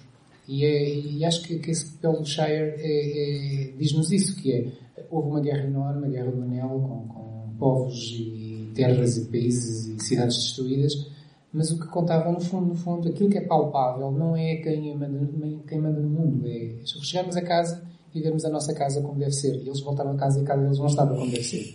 Portanto, nesse sentido, eles perderam a guerra. E pegando nisso, e fazendo uma coisa que o Tolkien não queria que eu fizesse, se nós compararmos na altura da Segunda Guerra Mundial, muitos do, dos soldados britânicos, quando voltaram a casa, voltaram para uma Inglaterra, e especificamente para uma Londres altamente ai, arrasada. Portanto, Londres estava completamente destruída e também essa, essa ideia de voltar a casa e a casa estar completamente diferente e, e arrasada e ter que lutar por uma casa como era antigamente também estava ficar muito imbuído no, no ideal do, do Tolkien. Sim, porque, porque é aquilo que é mais palpável, eram são as pequenas coisas. Dizer quem manda no mundo é, é algo teórico ver se a casa está de pé ou não está de pé é muito concreto. É, é prático, na é verdade. É prático. é prático. Eu preciso de que a casa fique em pé, senão. Então, avançando, estranhamente, eu a mim hoje parece muito estranhamente, a obra foi um sucesso enorme. um sucesso em termos populares. Não havia sequer internet para divulgar estas coisas nos anos 50, mas foi um grande sucesso, como o Hobbit já tinha sido, atravessou fronteiras, foi um sucesso enorme também nos Estados Unidos, uh, um pouco por toda a Europa, uh, figuras como o Frodo, o Gandalf, o... tinham tornaram-se figuras muito populares, muito ícones, ícones pop, e, e começou a falar-se então da, daquilo que se espera sempre quando, quando algo é famoso, que é adaptações ao cinema. Não sei se vocês já ouviram falar daquela adaptação que os Beatles tentaram fazer. Sim. Sim. Com, com Uh, Stanley os, os Kubrick. Beatles queriam Stanley Kubrick. Ex- ex- ex- exatamente. Não avançou, acho que o próprio Tolkien disse logo, nem pensem. Eh, e depois fizeram-se mais tarde, já depois de Tolkien ter morrido, Tolkien morreu em 1973, eh, em 78 surgiu uma primeira adaptação em animação eh, do Ralph Bas Ba- Bakshi, Bakshi. Bakshi, exato. Agora fui eu corrigir a pronúncia. E que depois foi sucedida por uma outra da dupla da, da, da produtora Rankin Bass, que é, que é uma, uma produtora que fazia esse, programas de televisão mais, mais dedicados às crianças. E vocês viram, têm opinião sobre, sobre estes filmes? Sim, já agora hum, houve também uma tentativa antes do, do Ralph Bakshi, do John Burman, Ah, eh, que deitou metade dos livros fora e inventou coisas hum, e decidiram não avançar por aí. E o, o Bakshi tentou ser mais hum, fiel ao texto. Ele não, não aproveitou nenhum do trabalho que tinha sido feito porque os direitos estavam do- eram da Universal, tinham sido vendidos à Universal Pictures em 69. Uh, e quando o Bakshi entra no projeto, uh, ele decide que queria ser mais fiel e, na verdade, o objetivo era ter feito dois filmes. O filme que acabou a ser feito e que se chamou uh, O Senhor dos Anéis, quando ele queria que se chamasse O Senhor dos Anéis Parte 1, um, só cobre ali o primeiro livro e metade do segundo, mais ou menos. Acaba, acaba uh, na batalha de Helm's Deep quando o, Gandalf chega e ajuda a vencer a batalha. Um, eu só, só vi recentemente, a preparar-me para esta conversa, um, conhecia de fama um, e, e é um produto muito uh, peculiar e muito do seu tempo.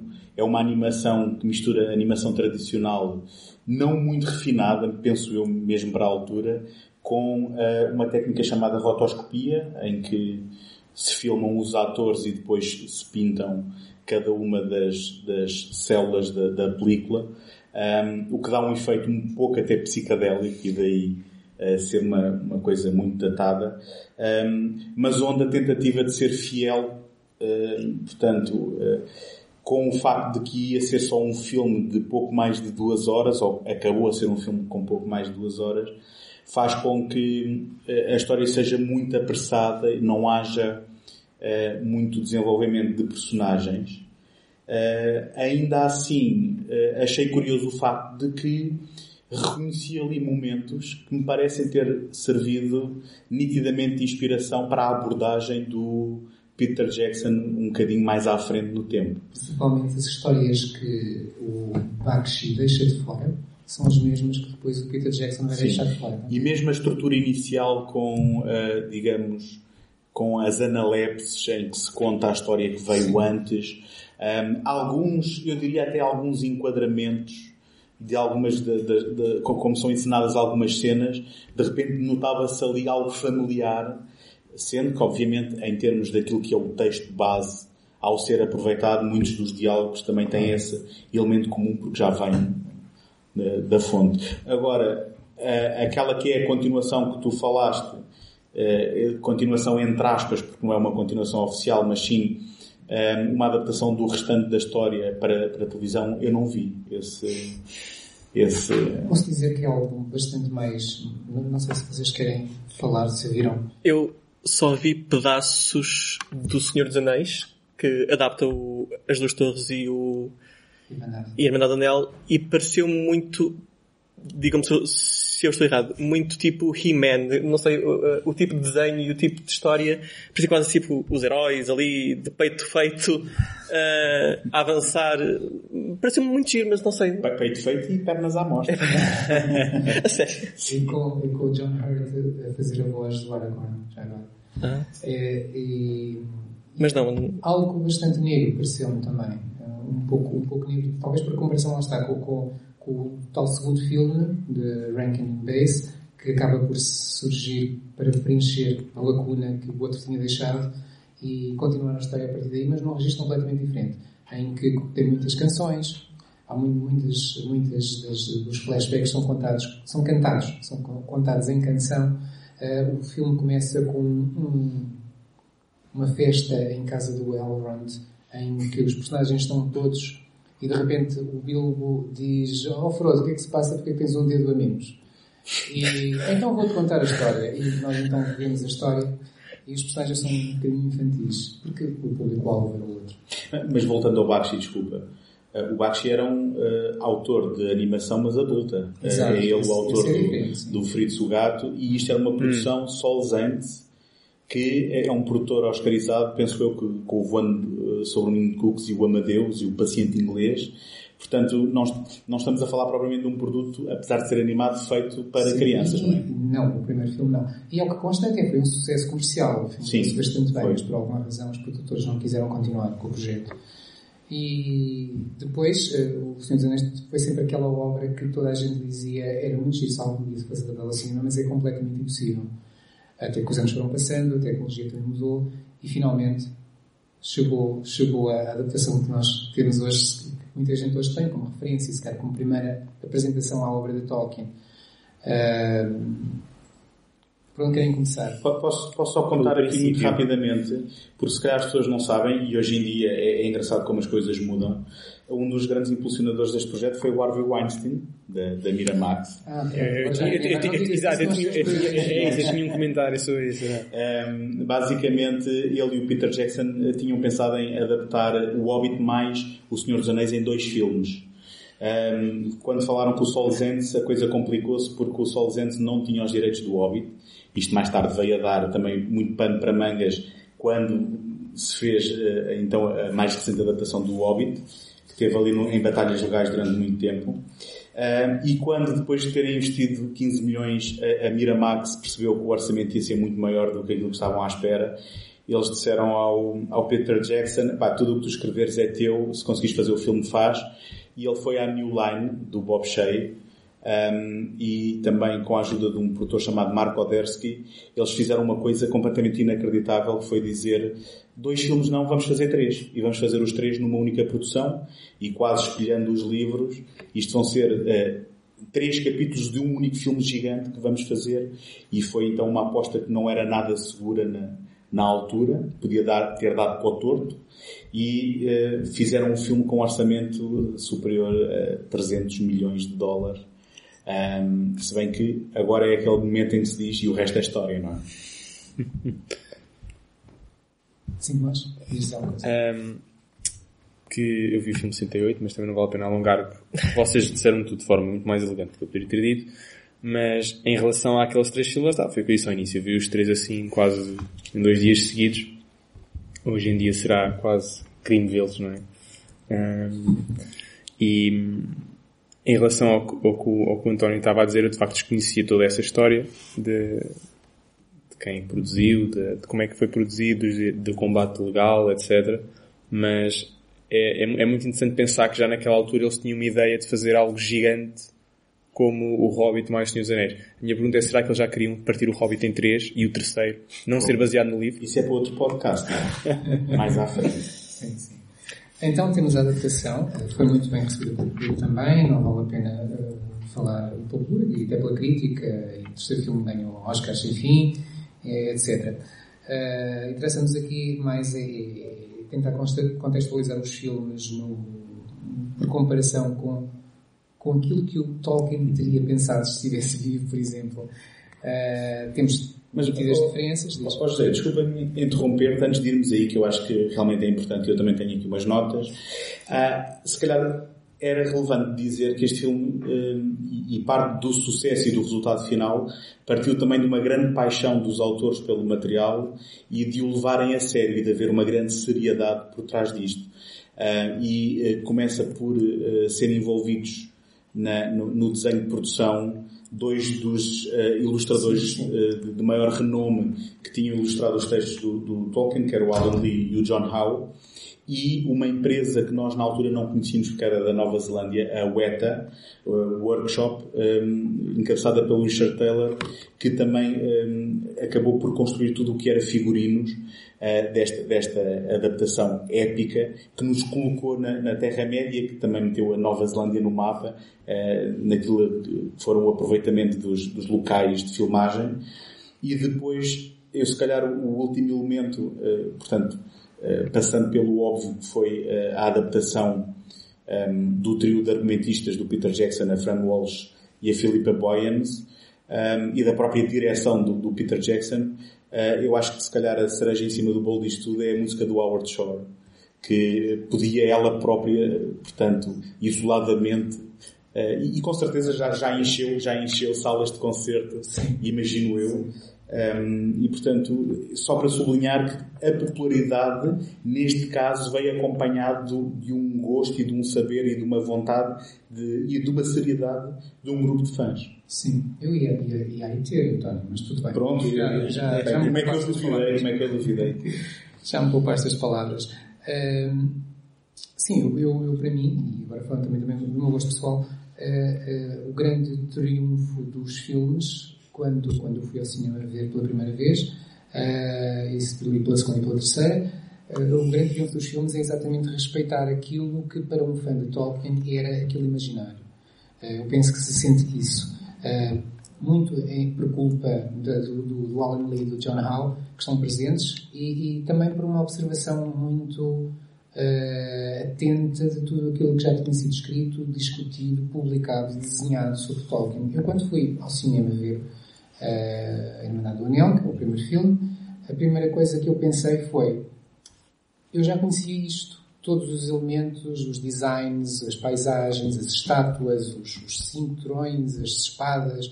Eu já conhecia aquilo que eu já tinha visto em livros, já tinha visto ser, ser desenhado, ser ilustrado.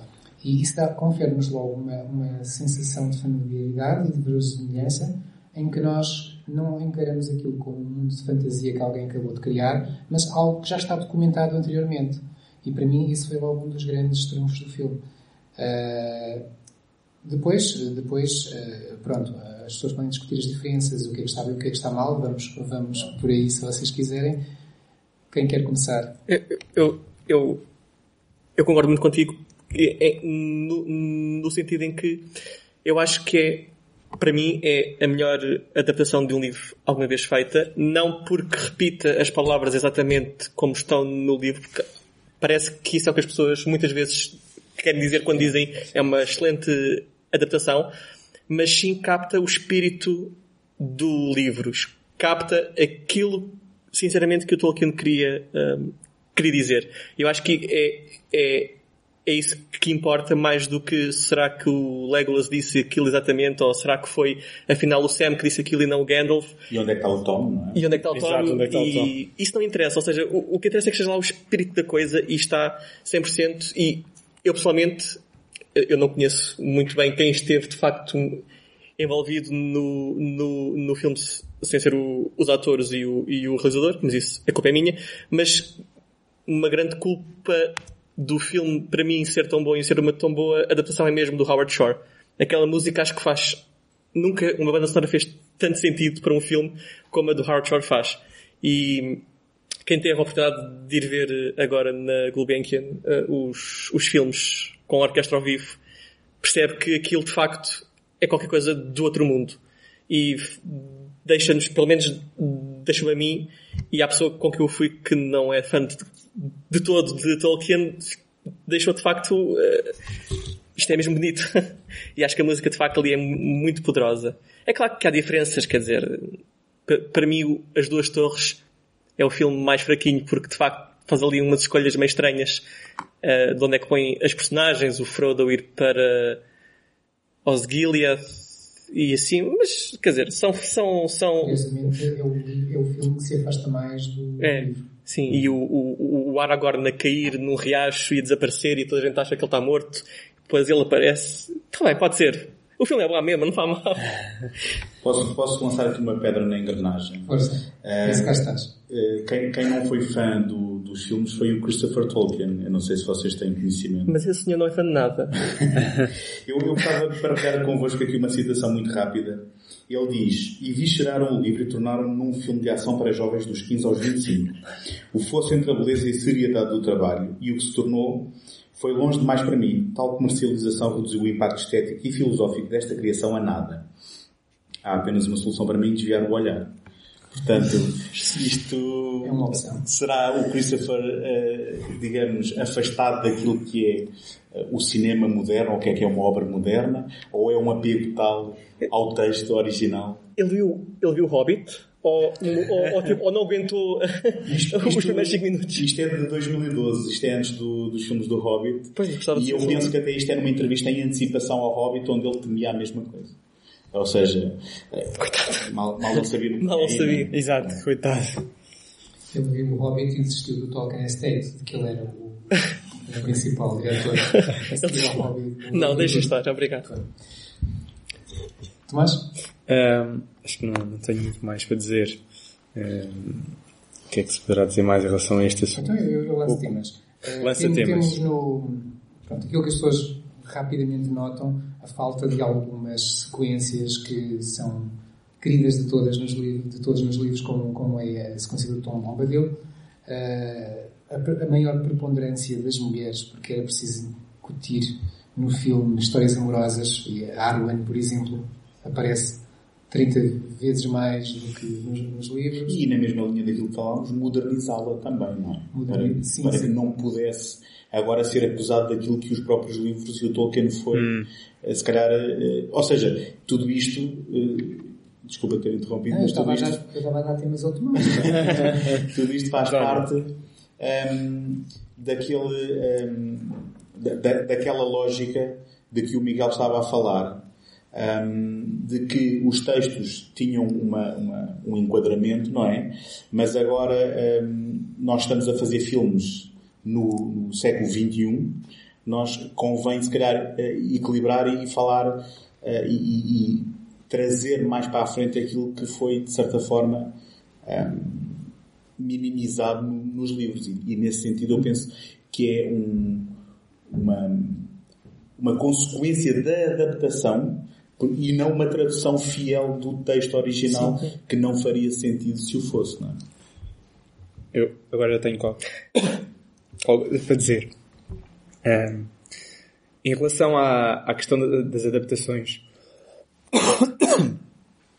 eu fico sempre um bocadinho chateado quando as pessoas ah, insistem em comparar um- o material original com uma adaptação, porque uma coisa não tem nada a ver com a outra, e odeio quando elas usam como quadro de avaliação se o filme tem a cena X ou Y do livro.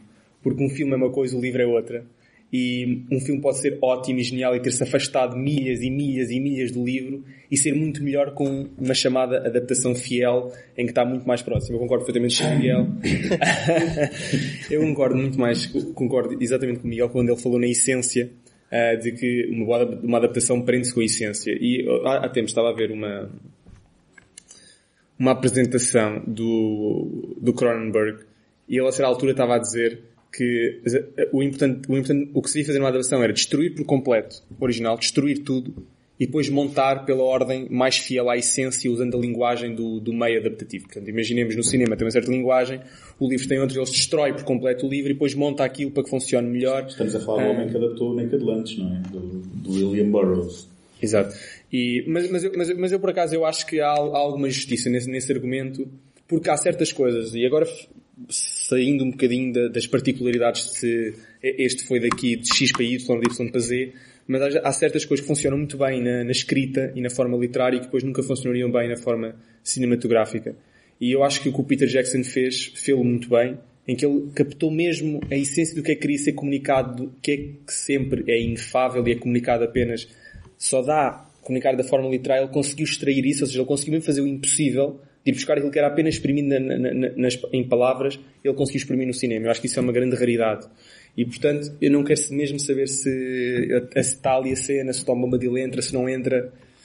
Mas os filmes são aqueles. Não querendo saber, não queres acabar a tua lista de. Mas podes acabar de. Mas desculpa, tive de fazer este interregno. Não, não, fizeste muito bem, estava a dar tópicos para, para, para falar. Lista. Eu, eu, eu, se calhar, mais que lista, quero mais ou menos isto, eu diria, da minha parte, ah, aquilo que, que eu estranho mais são algumas opções narrativas, como, por exemplo, ah, colocar elfos em Helm's Deep, não fazem falta, não faziam falta nenhuma, não estão no livro. Ah, fazer o Elrond levar a espada do Aragorn assim do nada, de repente aparece que do céu estou aqui, eu com a espada lá vou embora.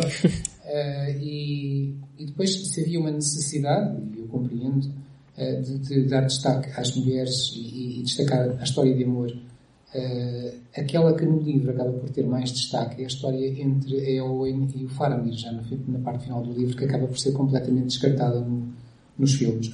Mas pronto, são opções. E há, há outras coisas que são alterações que eu gosto bastante, que é o facto de muitos dos diálogos não estarem no, no livro, mas estarem nos apêndices ou estarem noutras fontes e são aqueles momentos em que os personagens estão a caminhar lado a lado, no livro diz-se apenas que eles caminham e o Peter Jackson e os, os seus, as suas argumentistas eh, dizem, eh, resolvem que eles estão a ter uma conversa perfeitamente verosímil e estão a falar de, de coisas que nós sabemos que eles poderiam estar a falar, coisas que estão nos, no, no, no- nos apêndices, coisas que são descritas noutros lados. Lembro-me, por exemplo, uma conversa entre a Eowyn e o Gimli em que estão a falar sobre como é que são as mulheres anãs, se têm barbas ou não têm barbas. É algo que Tolkien escreve no outro, no outro lado, não no Senhor dos Anéis. Mas nota-se essa atenção ao detalhe de ir buscar a várias fontes eh, pontos que depois podem ser inseridos e serem motivo de uma conversa no- nos diálogos deste, destes filmes.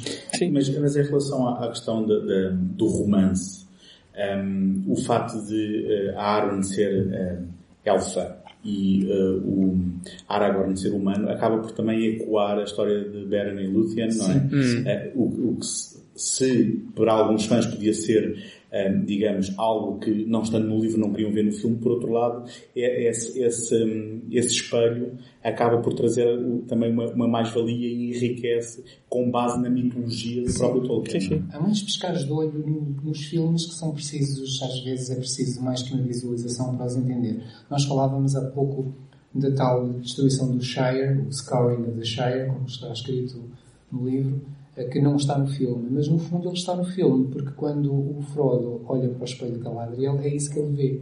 Ele, ele vê o futuro, um futuro possível, que é o futuro que o Tolkien escreveu, mas que o Peter Jackson não realizou. Isso é muito engraçado. E há mais, há mais exemplos Além desses. disso que as pessoas, além disso as pessoas não iam aguentar mais um final né, do Claro, resto do claro. Já se queixaram O suficiente sétimo. mesmo assim, né? Já está demasiado longo.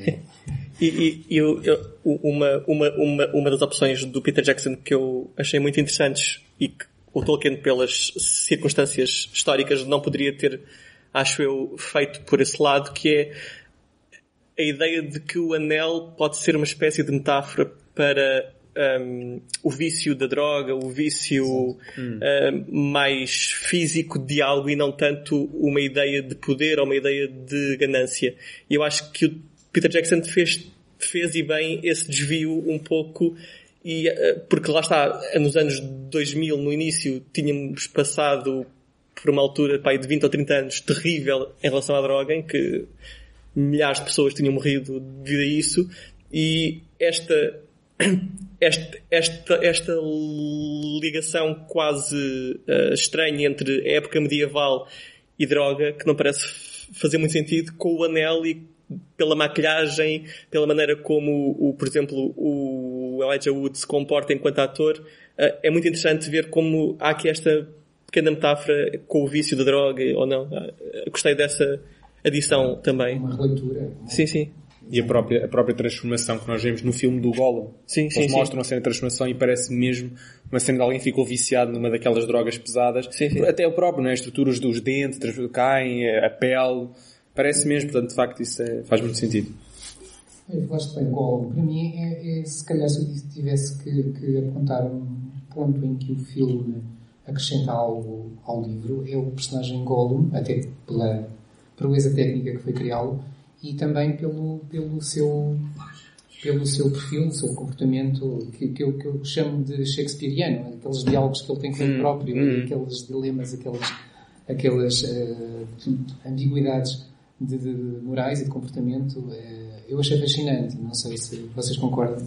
Sim, é- aí foi muito falado na altura as opções de encenação, ehm, onde eh, através de plano e contraplano Sim. e depois penso que no Regresso do Rei através do, do, do- do Reflexo. reflexo eh, na água acaba por ser uma tradução de algo que no papel faz sentido, mas que em termos de encenação podia ser muito, muito, muito estranho de, de ver e aí eh, esse foi um grande trunfo e foi, foi efetivamente muito, muito falado e apontado na altura como eh, também mais uma prova da, mais-valia que tinha sido ter o Peter Jackson eh, a dirigir estes filmes. Alguém que já agora, diga-se, completamente inesperado, porque estamos a falar de alguém que vinha de filmes de gore, baixo orçamento na Nova Zelândia e que depois de uma outra aventura eh, nos Estados Unidos com, com uma comédia sobrenatural eh, não seria, eh, obviamente, à partida, pelo menos para as pessoas mais distraídas, uma escolha,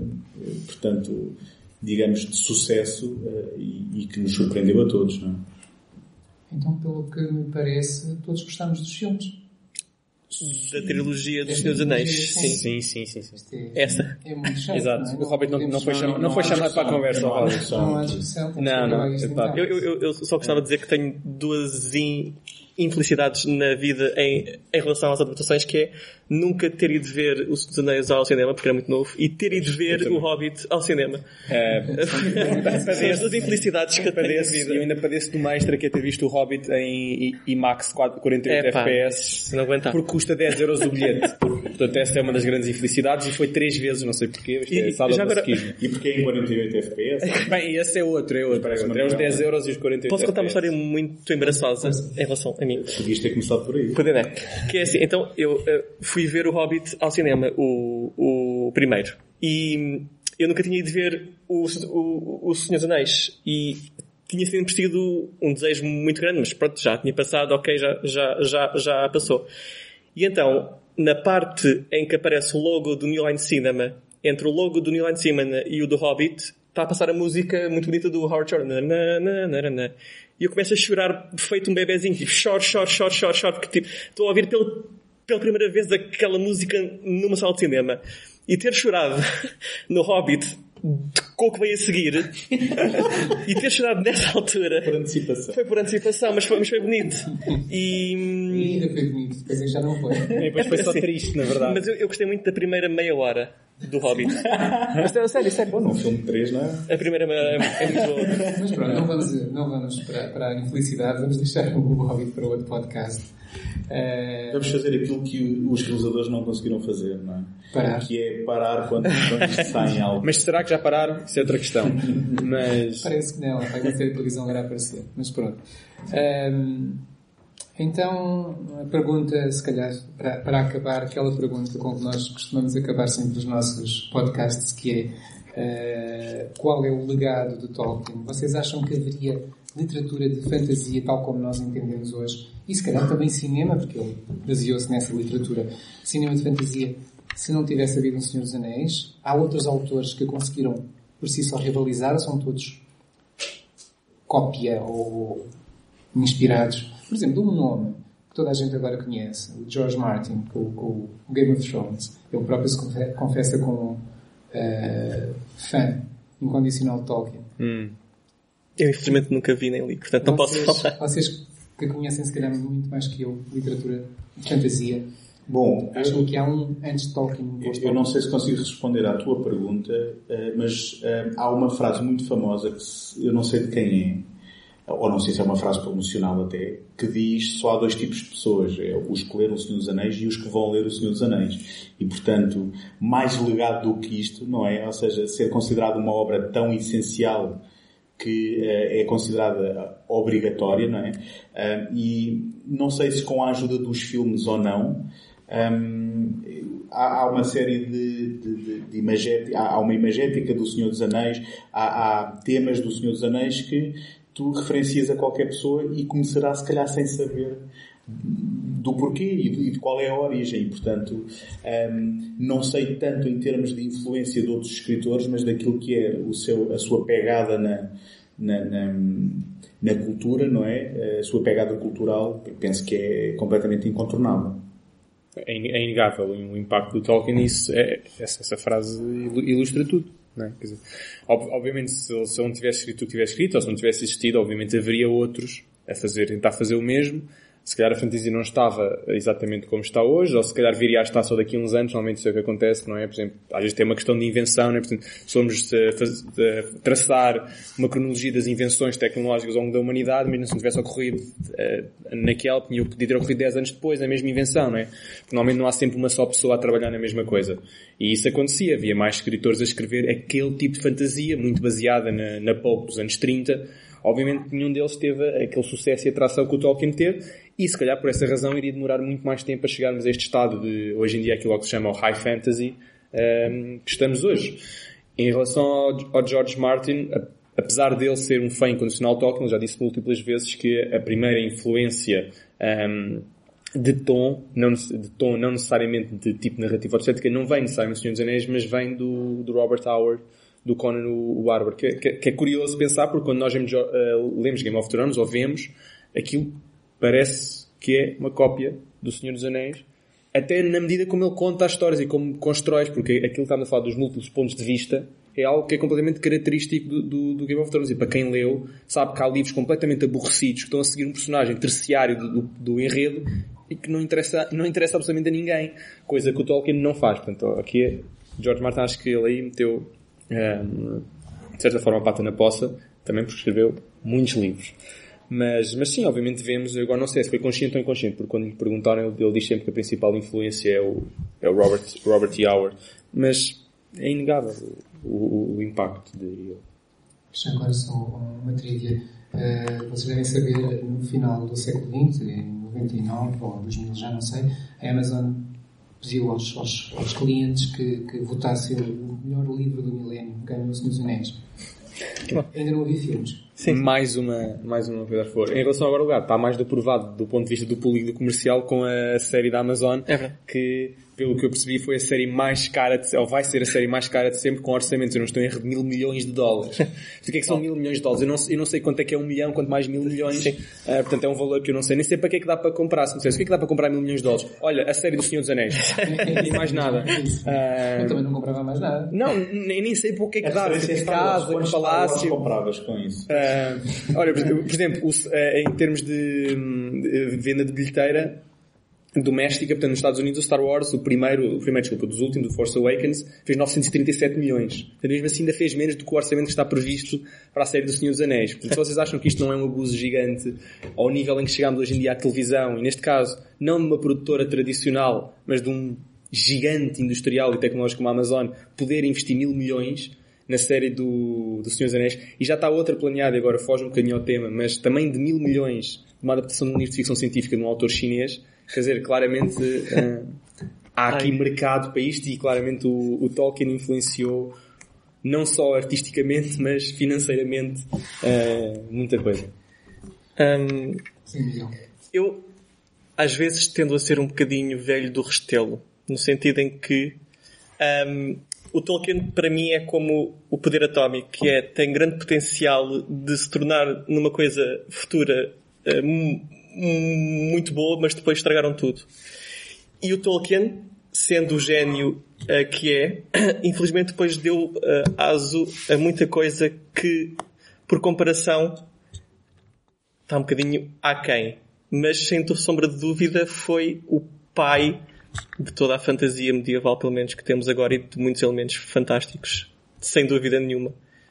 Que temos agora para o bem e para o mal, na minha opinião. Também.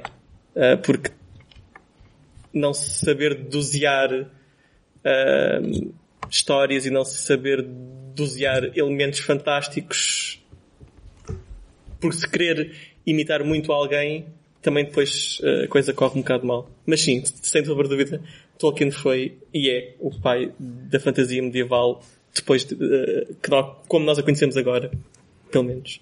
Eu acho que é a frase perfeita para. É, é, só, só lembraste dessa do dosear para o bem e para o mal, faz-me lembrar, se calhar é por isso que depois temos filmes de ficção científica com orcs e faz-me lembrar aquele filme, exato, aquele filme do, do Bright, Sim. da Netflix, que, que, essa é a premissa em que há orcs numa sociedade pós-contemporânea.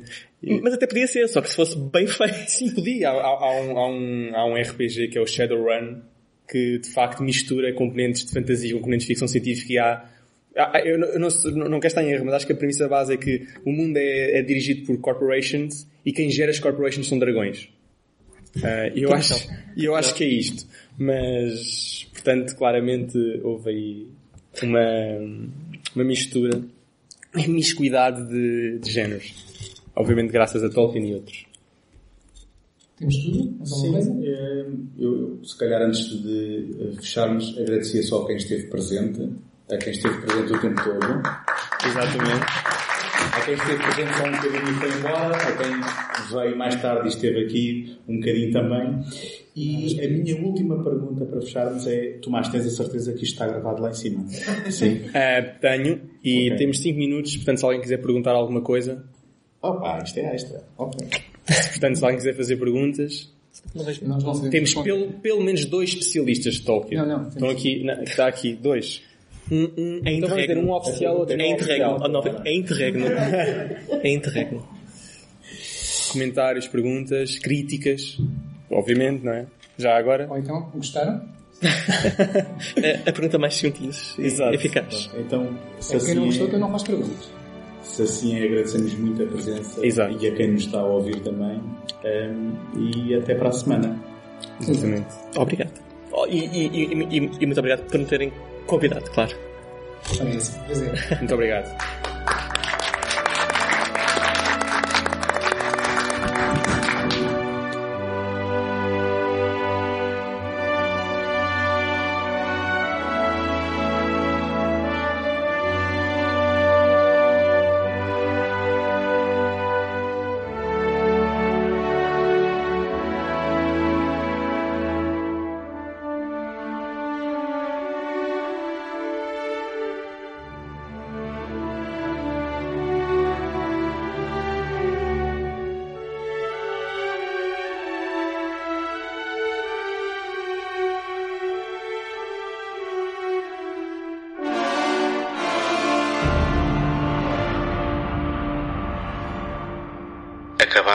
Ouvir um episódio de Universos Paralelos, um programa mensal do segundo take. Apoiem o trabalho do Tomás em imaginalta.net, do José em ajanelaencantada.wordpress.com e do António em segundotake.com, onde também podem subscrever este podcast. Dentro de momentos, a emissão voltará ao normal.